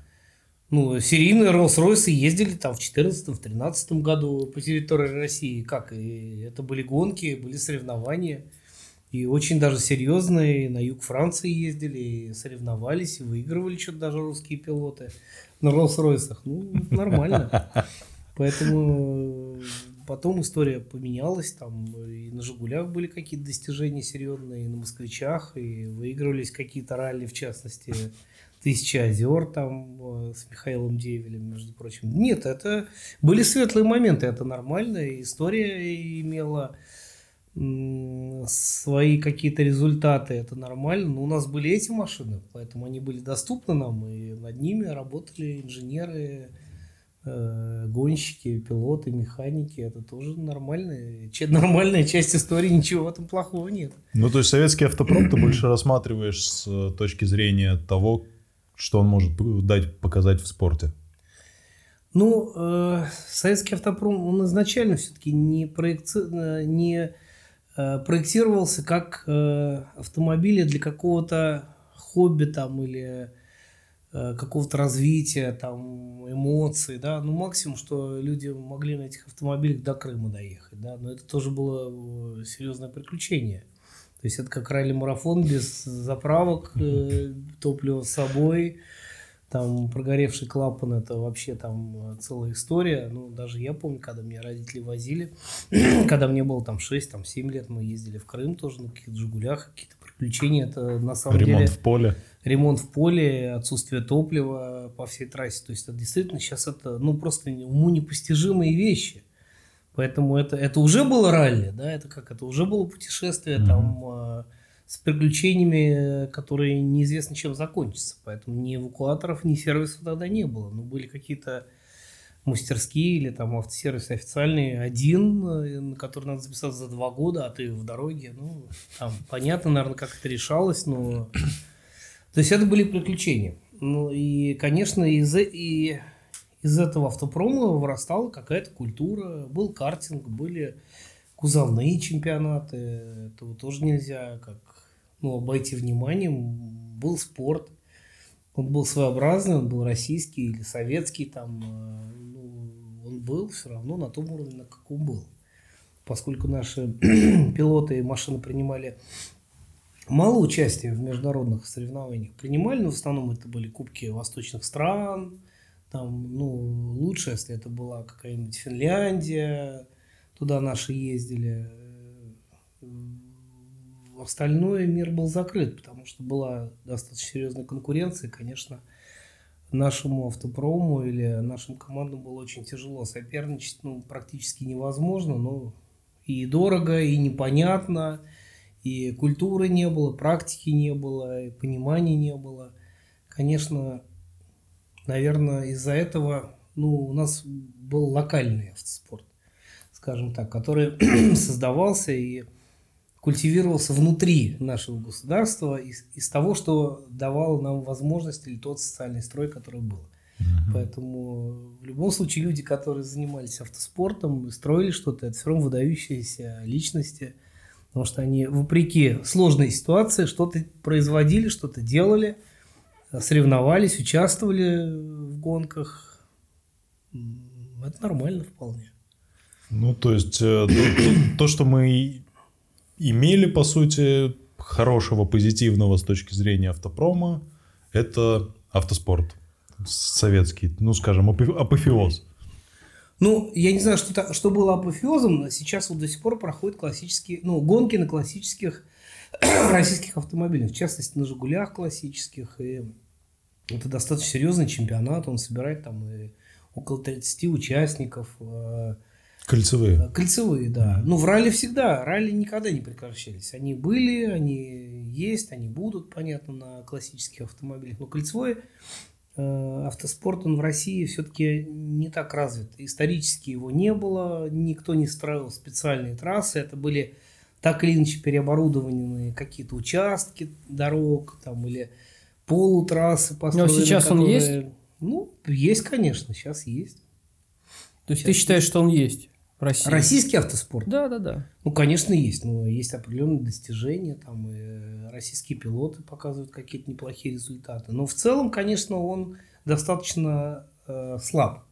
Пока А чтобы в- заявить о себе в полный рост. В мире, в Европе, например, российские э, гонщики на российских автомобилях, там, ну, советских, там, классических автомобилях, как-то вообще присутствует? Ну, сейчас? на классических, по-моему, нет. Насколько ты знаешь? На классических, по-моему, нет. Ну, в Монте-Карло, я помню, Ну, несколько лет это назад, ралли. да, Ну, если мы катались. говорим про кольцо, то А, в кольцо. кольце, конечно, нет. А, Кольцо нет. ра- ну, так или иначе, я знаю, были потуги, были желающие, я знаю конкретно людей лично, которые хотели, конечно, принять участие в каких-то международных классических соревнованиях.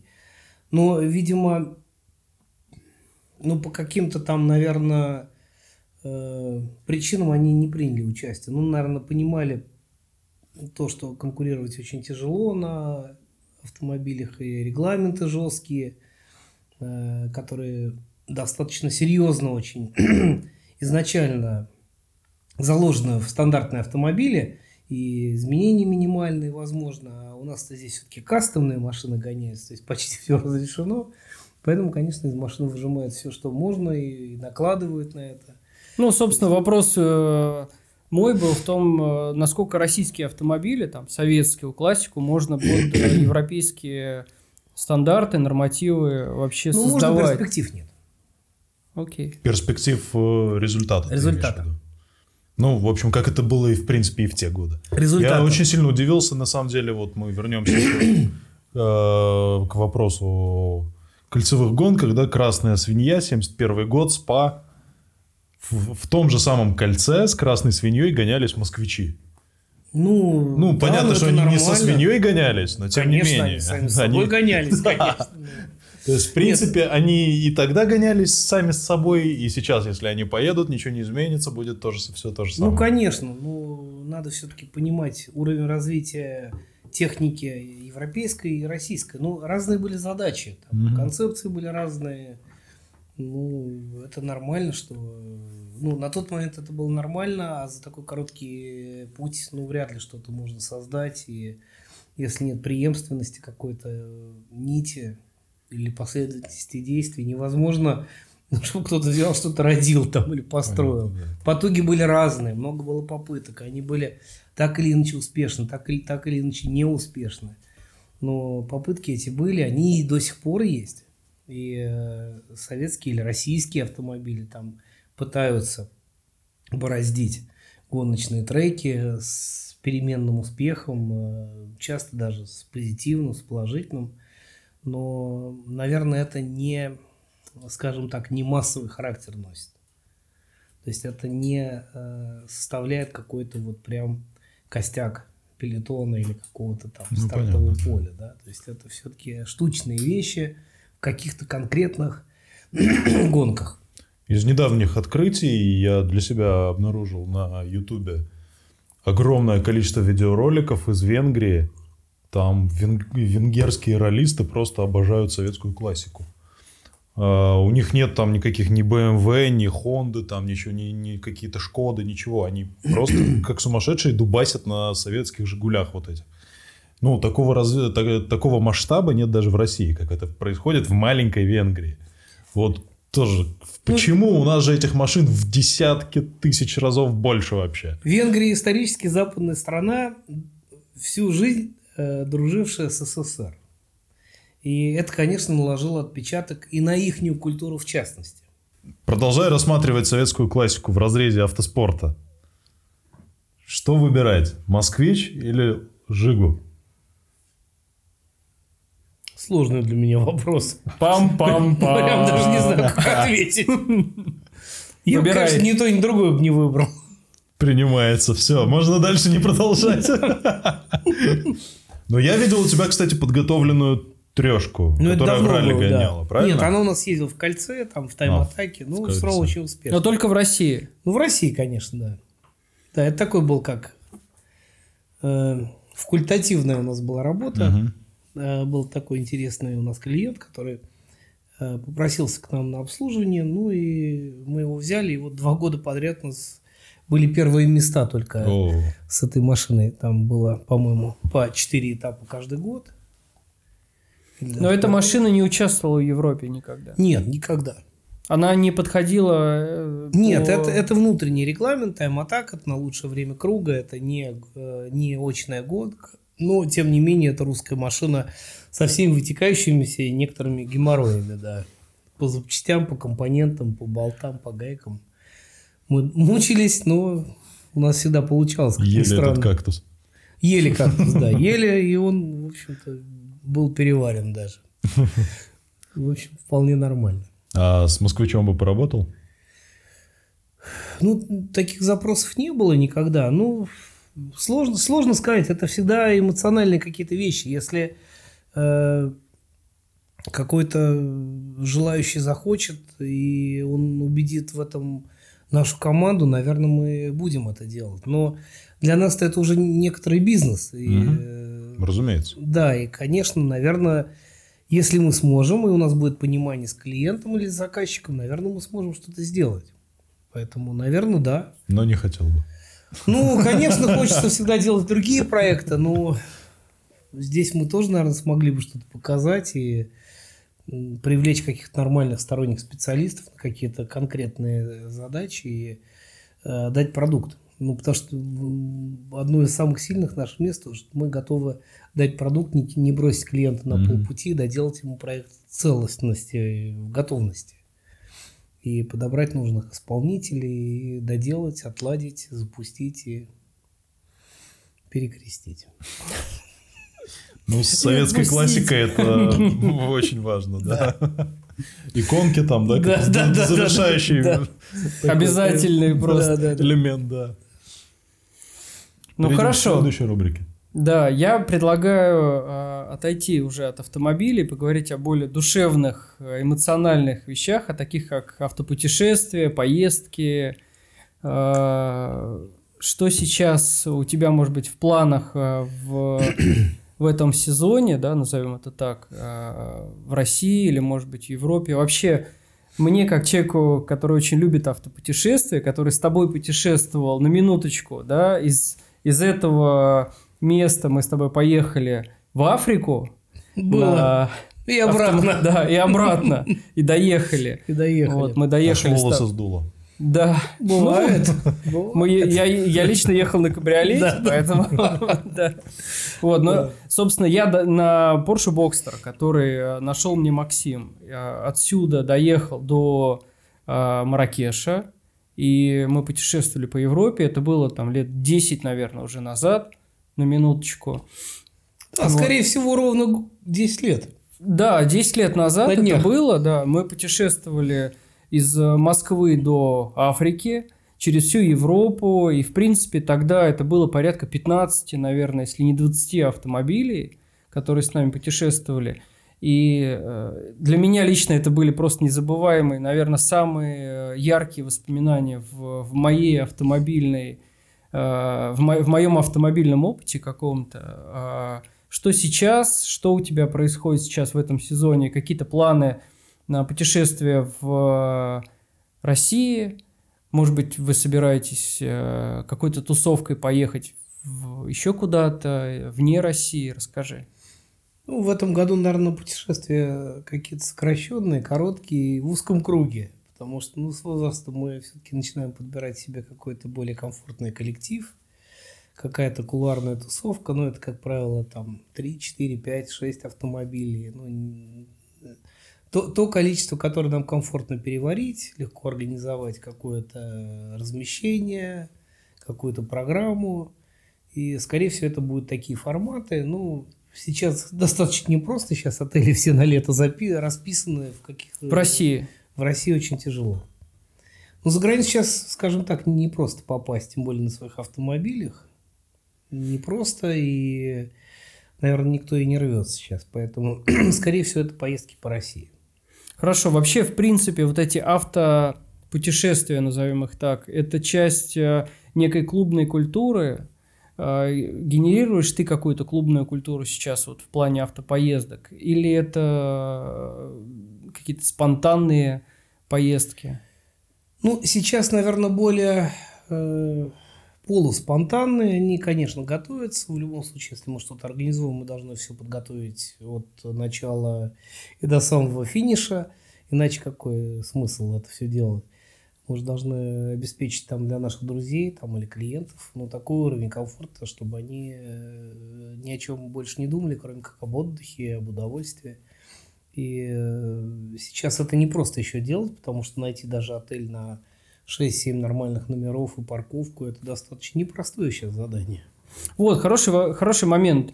А, раньше, в принципе, на этих машинах, мы говорим там про Porsche, про Ferrari, классические, современные, неважно. Все клубные поездки, это в основном была через Россию в Европу или сразу в Европу, да, машины ехали на автовозе, ну, немножко такой э, бэкстейдж расскажем, да, что не, не всегда все едут прямо отсюда, из Москвы, да, кто-то э, получает свой автомобиль уже в Европе, который приехал на автовозе и дальше путешествует по Европе с клубом.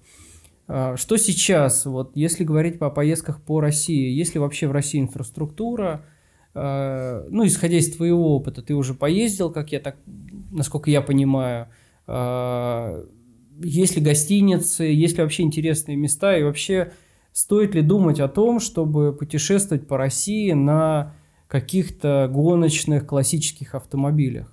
Дороги, гостиницы, да, вот я об этом говорю.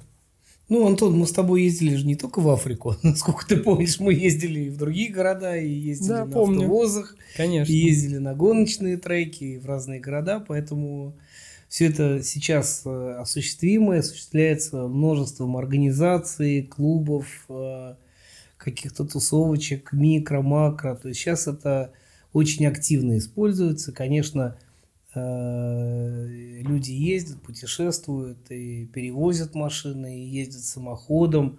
И мы так и так делаем. Это, собственно, нормальная практика, и она позволяет экономить людям время на какой-нибудь дальнобой, который не представляет никакого интереса, ну, там, какой-нибудь М4, ну, какой смысл ехать по степям, что там, какой, какой смысл тратить два дня там на перемещение, когда проще там оплатить какой-то автовоз, переместить машину, прилететь самолетом, покататься, путешествовать, ну, сделать какую-то локацию интересную, по ней поездить, вернуться обратно. Поэтому, наверное, это нормально. А короткие вылазки, они, ну, до одного дня путешествия это нормально – какая-нибудь Суздаль, Санкт-Петербург, Нижний Новгород. Мы постоянно ездим и по этим маршрутам. И...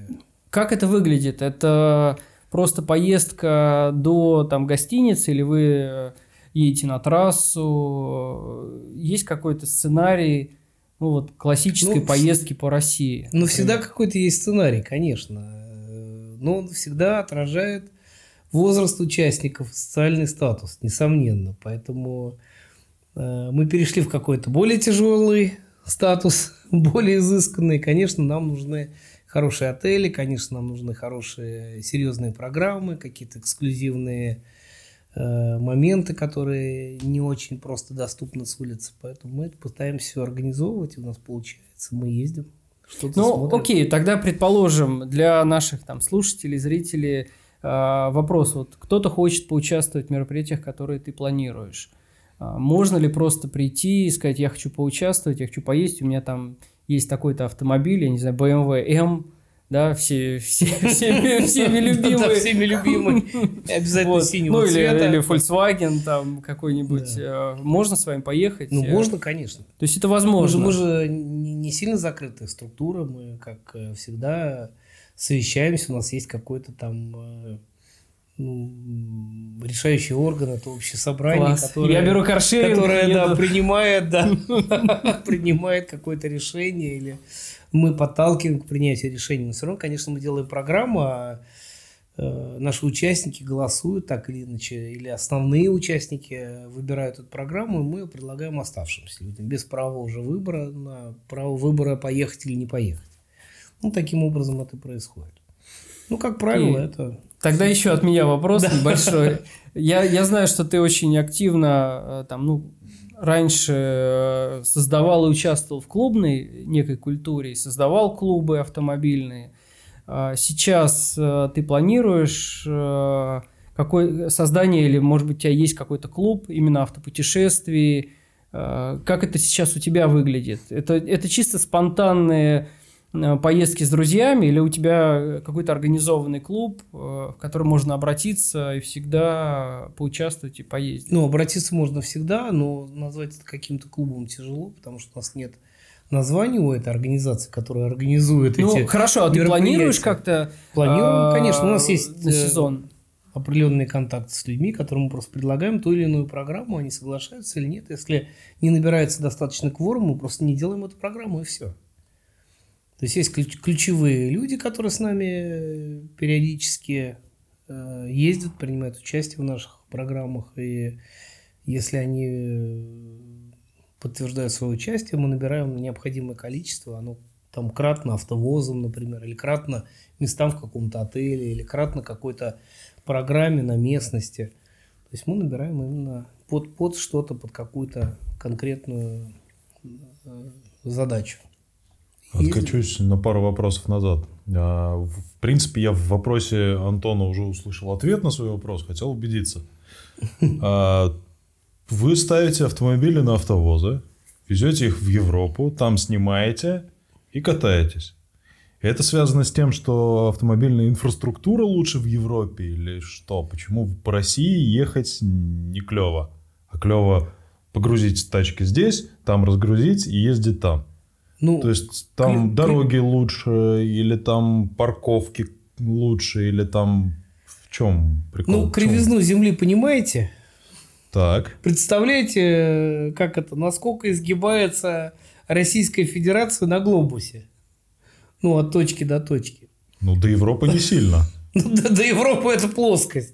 Да. Поэтому, конечно, ехать в какой-нибудь Красноярск, ну, это целая история. Или там на Байкал, вот там наши... Нет, коллеги, я, друзья я, естественно, не об этом. Я да. прекрасно понимаю, что там... Ну, я понимаю, если мы говорим речь про Европу, то мы часто возили в Европу машины и часто ездили самоходом. Это зависит от э, насыщенности программы, сколько Мгм. дней занимает. Но люди тоже, в общем-то, заняты, они не могут там на месяц уехать. А, ну, дорога, например, до той же Африки у нас заняла там 4-5 дней, там туда 4-5 дней, обратно 5 дней программы. Там вот полмесяца мы выключаем из своей жизни активной. Поэтому, если есть возможность эти 10 дней сократить, или там 5 дней сократить, или 8 дней, ну, в зависимости от маршрута, то, конечно, ты эти дни можешь либо использовать э, непосредственно в самой программе, либо вернуться на работу. Ну, то есть дело не в инфраструктуре, а просто Нет, в нет, логистике. нет, инфраструктура и позволяла Экономия собственного э, времени. Да, экономия времени, конечно. Все, понял. Потому что понял. любые проезды, там, полторы тысячи километров, но уже иногда затруднительно только с точки зрения а, обычного дальнобоя, какой смысл пожирать километры по прямым дорогам, э, не изу- ничего не изучая, Мгм. только, только с целью до чего-то доехать. Иногда проще автовоз и долететь до этого места. Понятно. получить машину. Это не значит, что это всегда было, но в каких-то моментах это более Мгм. оптимально. Понял. Максим, а, я, я знаю, что у тебя сейчас в проектах а, есть Мерседес, который стоит у нас на столе, который виден нашим зрителям, а, к сожалению, не виден нашим слушателям, но пусть они посмотрят наш выпуск. А, Это Мерседес а, «Красная свинья».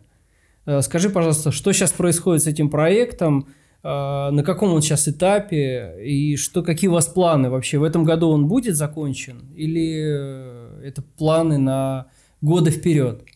Да, Антон, спасибо, что вы вернулись к этому проекту. Это действительно серьезная вещь, и у нас участвует порядка 10-12 партнеров в Европе. Конечно, это усложнилось пандемией, потом некоторыми санкциями. Наши партнеры нас не бросили, мы продолжаем этот проект. Он идет у нас уже два года, к сожалению. Он затянулся по понятным причинам, но мы надеемся, что в этом году этот автомобиль сможет все-таки стартовать по дорогам, стартовать по трекам. В этом Хотя году, в бы- 2023 Да, году. я надеюсь, что в 2023, ну, хотя бы так или иначе в тестовом режиме, потому что там э, необходимо еще работать, настраивать, отлаживать, учить ездить, поскольку это все-таки очень серьезная вещь, и э, Конечно, это реплика настоящего гоночного автомобиля, но в нем принимает участие достаточно много партнеров. И э, ни одной детали не удалось найти серийной. Все вещи, все компоненты делали индивидуально. Коллектора, поршни, распредвалы, какие-то доработки головок цилиндров, э, Максим, подожди, коллектора. давай э, до э, технических аспектов э, обсудим сам автомобиль. На базе какого автомобиля? Вообще, давай немножко в историю красной свиньи.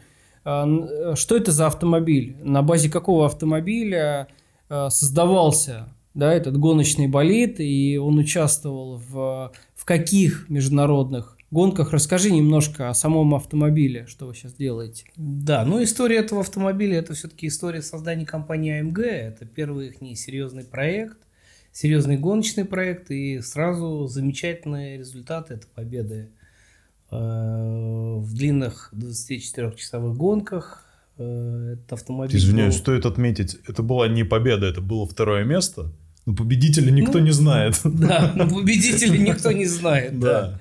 Это было точно, да. Победителя никто не знает. Конечно, этого монстра, эту красную свинью, конечно, запомнили все надолго и навсегда. Потому что это было против правил автоспорта.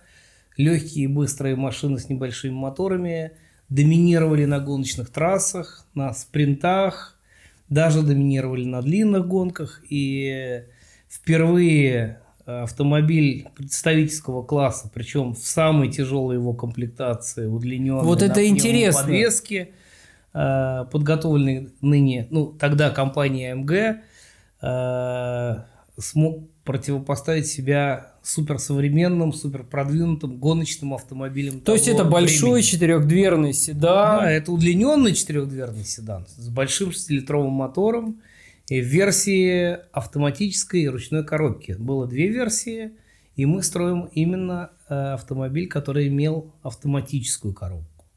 И все, конечно, делается по канонам, правилам, требованиям тех лет.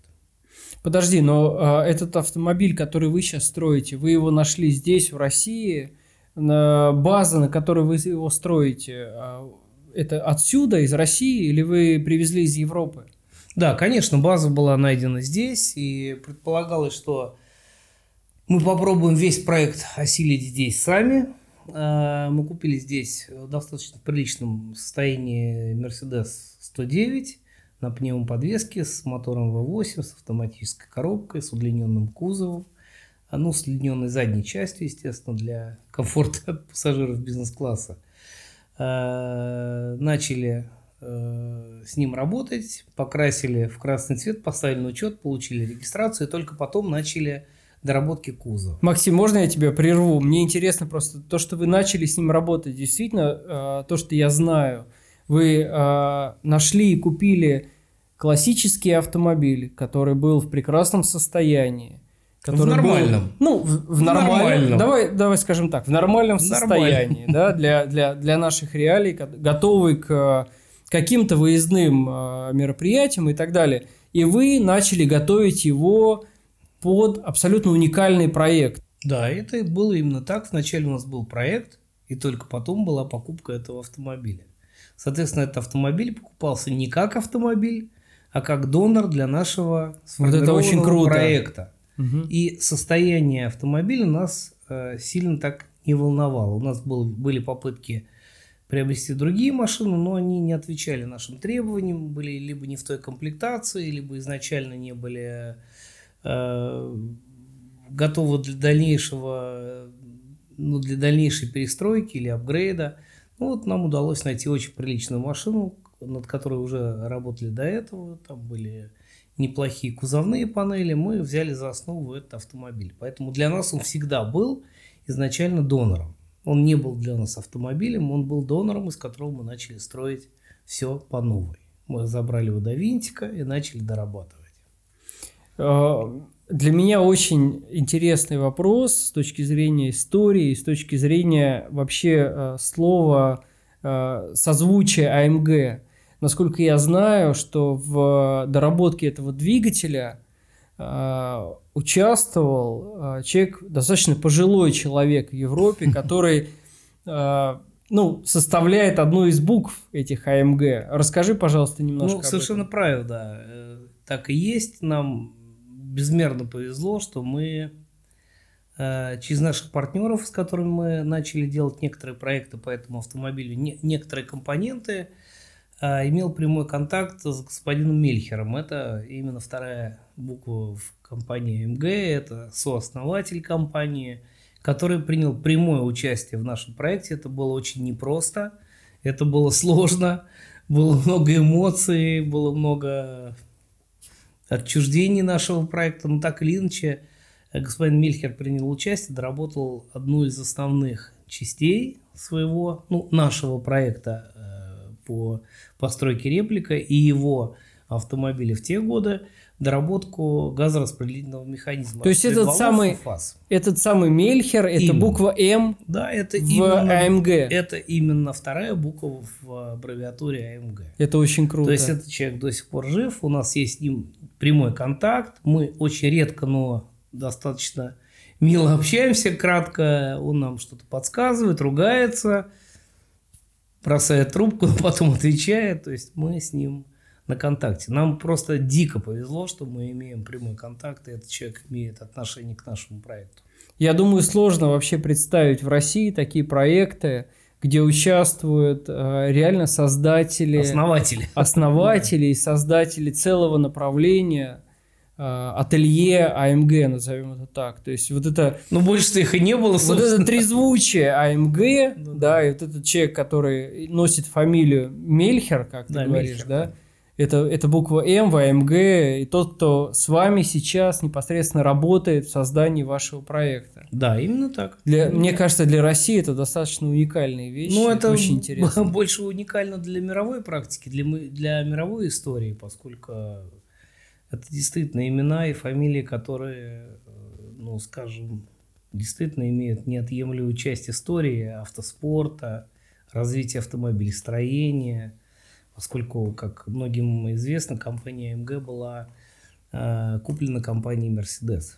И это вот яркий пример того, что частное подразделение смогло достичь высочайших результатов и заинтересовать материнскую компанию, с которой они раньше работали как э, тюнеры, доработчики или использовали в качестве каких-то проектов. То есть это максимальная оценка деятельности компании. Ну и в принципе, купили. да, мне в принципе кажется очень важно обратить на это внимание наших слушателей, зрителей а, о том, что крупнейшие а, мировые а, ателье и на самом деле создатели вообще направления АМГ и подразделения АМГ, да, которым уже сейчас там под 90 лет – и они взаимодействуют вот с э, подразделением, с компанией Max Evolution. Ну, с российской компанией. Да, с, с российской да, компанией. Это очень э, важные вещи, это очень круто, и, конечно, это огромное уважение вызывает. Это... Ну, мы, несомненно, прикладываем большие усилия всегда в э, постройке таких проектов, пытаемся найти максимальное количество заинтересованных партнеров в Европе – для того, чтобы эти проекты состоялись, потому что очень много серьезных э, ноу-хау, которые недоступны нам в какой-то мере, да, нету наработки по практике. Там это, конечно, все есть, мы поэтому заходим, пытаемся законтачить, э, задружиться и получить партнеров на долгие годы, что мы, собственно, и имеем. Мы с да, у меня работаем долго. У меня в этом плане очень большой вопрос к э, любителю Э, бренда BMW к Давиду. Кто из подразделения М в Германии очень плотно взаимодействует с нашими, э, э, ну, скажем так, тюнерами или компаниями, которые дорабатывают автомобили BMW в, в содействии с подразделением М, да, и вообще с немецкими компаниями. Есть такие кто-то у нас в России? Знаешь ты кого-то, кто с бэхами также работает, как вот Max Evolution работает с Mercedes. Слишком плохо меня знаешь еще пока что, Антон Павлович. БМВшником я стал чисто по стечению обстоятельств. Ну, подожди, давай не, не, не отнекивайся. внезапно выяснилось, что я БМВшник. Вот, в этом автомобиле мне как раз-таки, я на самом деле большой любитель американских автомобилей. И вот этот автомобиль мне прям импонирует как американский. Большой двигатель, седан. Безусловно. Вот это все, все, что мне в нем нравится, в нем есть. Да, конечно, это, Это очень круто. почетно. Это Спасибо, очень что круто. вы обращаете на это внимание. Это Ну просто а, в Согласен. России, да, я, я уж ск- скажу для наших э, слушателей, для наших э, зрителей, что в России очень мало таких компаний. И лично я, как человек, который, ну, так или иначе вовлечен в автоиндустрию и, и знает компании, а, которые занимаются и тюнингом, и доработками, и продажей, неважно, ну, то есть занимаются автомобилями. а, я не знаю автомоб... э, не знаю компаний, которые занимаются на- на- настолько высокого уровня доработками, как Max Evolution. Для меня Ну, это очень ценно. Да, еще раз спасибо, но все-таки мы ведем речь про классические гоночные автомобили. А в современном мире существуют контакты и с современными э, компаниями, которые э, строят какие-то гоночные автомобили современные. Они, конечно, контачат с партнерами в Европе. Это нормальная ситуация. Тут эксклюзив только в том, что это штучная вещь, она не подразумевает никакого дальнейшего копирования, нет смысла и не будет никакого смысла делать такую же машину вторую. То есть, как и нету смысла делать их 10 или 20 на весь мир. То есть, существует там порядка 7-8 копий или реплик этой красной свиньи. Вот а, одна из а, более-менее правильных и более-менее исторически точных – это наша. То есть, Как долго, Максим, как долго этот проект вообще ну, существует? уже идет он более двух лет. Ну, э, я уже говорил об этом, что много факторов влияло на то, чтобы он затормозился, остановился, но мы все равно упрямо продолжаем его Он, двигать. он, он осуществится? Он, да, он, произойдет? осуществится, никаких сомнений в этом нет. Когда ты, когда ты считаешь, он, он Ну, а, попробуем. выйдет на дороге? Попробуем в этом году В 23-м году он будет? потестировать его на асфальте, ну, хотя бы первично. Дальше будем смотреть. Мотор будет скоро готов, коробка передач готова. Работаем над подвеской, работаем над кузовом, работаем с электрикой. Ну, много работы. Это, в общем, наверное, э, специалистам понятно, что это все делается достаточно сложно, долго и кропотливо, и многократно проверяется. Поэтому мы надеемся, что в этом году, в теплый сезон, этот автомобиль почувствует асфальт под своими колесами. Ну хорошо, но в каком состоянии сейчас этот проект? Что сейчас вы делаете? Сейчас э, ведется финальная работа по двигателю, это происходит в Германии. Э, в ближайшие недели он будет э, откатан на стенде.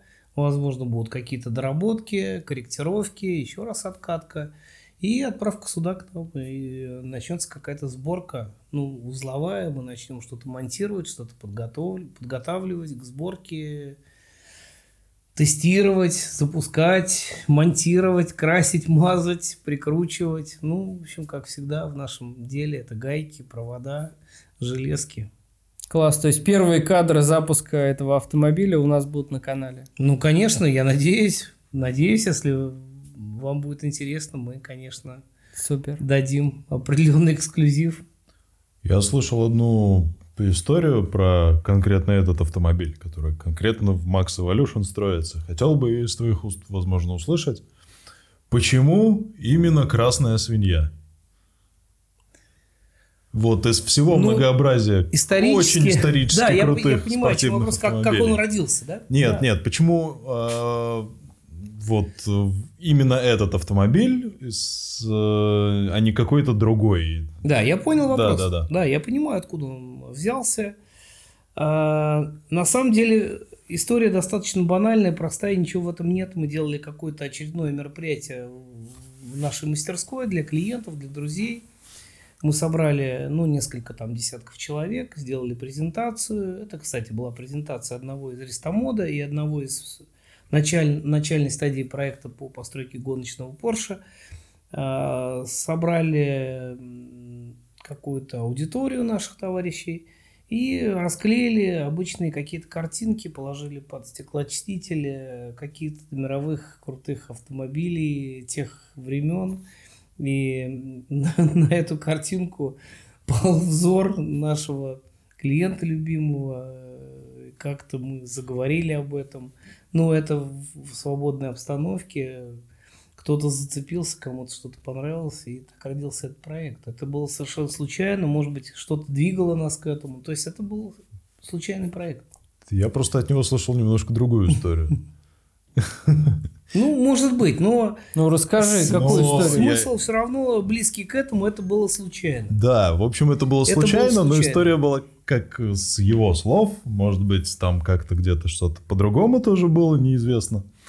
А, значит, он поведал, что с начала 90-х он ездит на автомобилях только с автоматической Только с коробкой передач. коробками передач, совершенно правильно. И единственная причина, почему э, «Красная свинья» стала проектом вот спортивным, вот этим гоночным, кольцевым, и конкретно для него, потому что это одна из немногих гоночных авто- э, машин, которая была с автоматической Совершенно коробкой правильно, передач. совершенно правильно.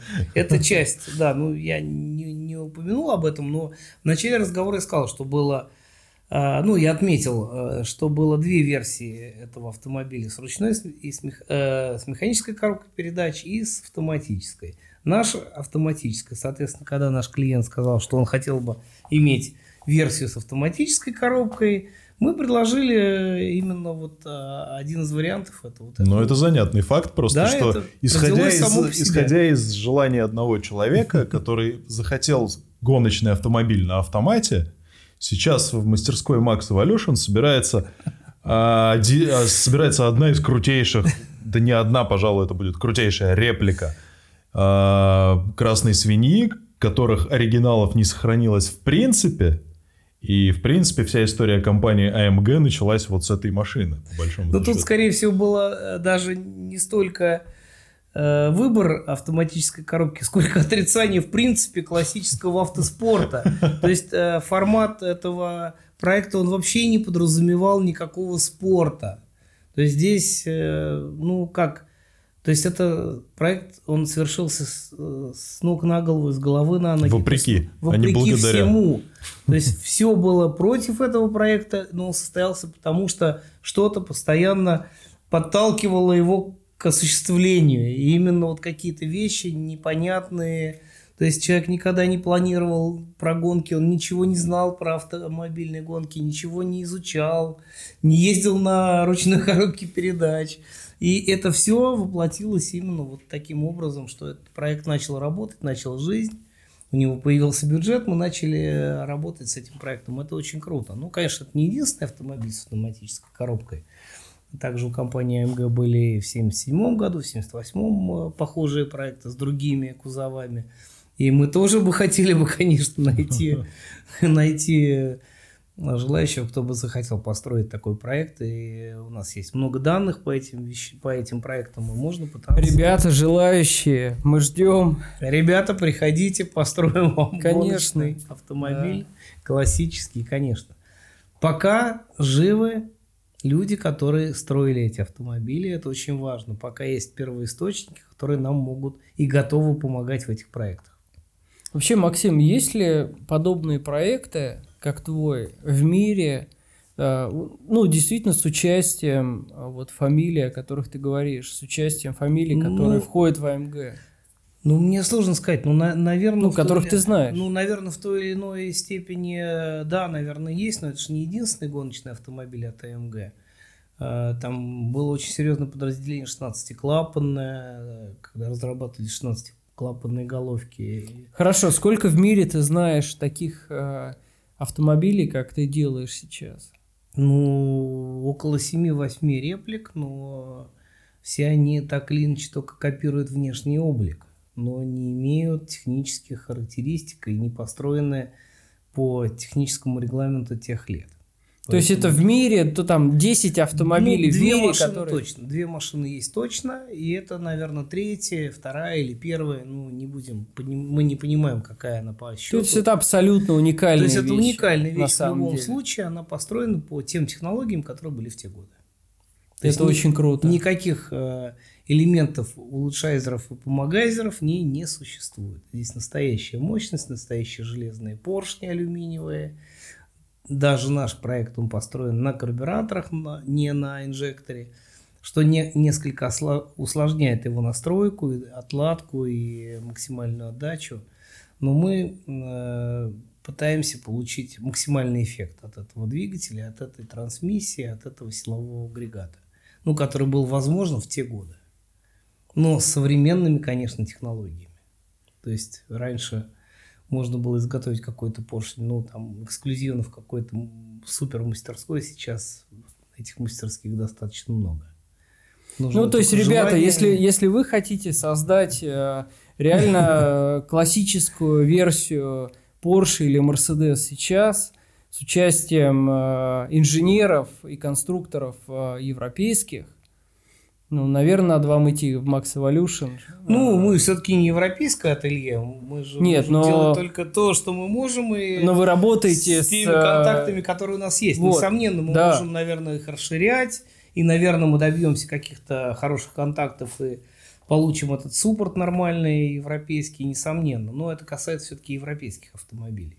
Ну, ты знаешь, э, я лишь хочу сказать о том, что очень мало сейчас в России компаний, которые могут ну, действительно предложить такую, э, ну, не то что услугу, а вот э, такое, такой проект и участие в, создании ну, мало, ну, наверное, автомобилей. На, наверное, они есть. Тут сложно ну, сказать. Ну, я не знаю, да, и я говорю о том, что, что знаю я, и то, что я слышу от тебя, это абсолютно уникальные вещи. Это действительно возможность создавать автомобили в содействии с европейскими конструкторскими бюро и, и с компаниями, и с людьми, которые действительно создавали эти автомобили.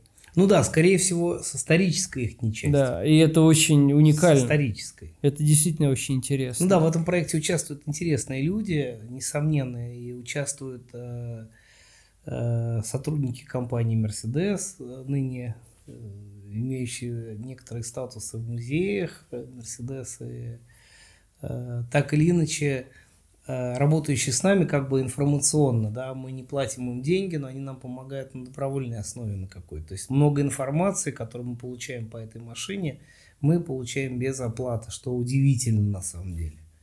То есть это даже для нас удивительно, потому что есть какие-то это совершенно ну, э, уникальные вещи, их нельзя получить у нас. Ну, партнеры помогают нам вот как ну, совершенно непонятным способом. Например, компания КВ построила нам индивидуальный амортизатор, индивидуальную подвеску.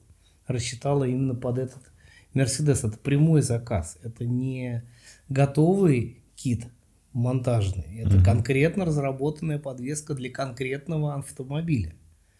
То есть, что удивительно, даже на амортизаторе нет никакой бирки, просто от руки написанная бумажечка, скотч, там КВ, автомотив и все. И таких партнеров у нас много.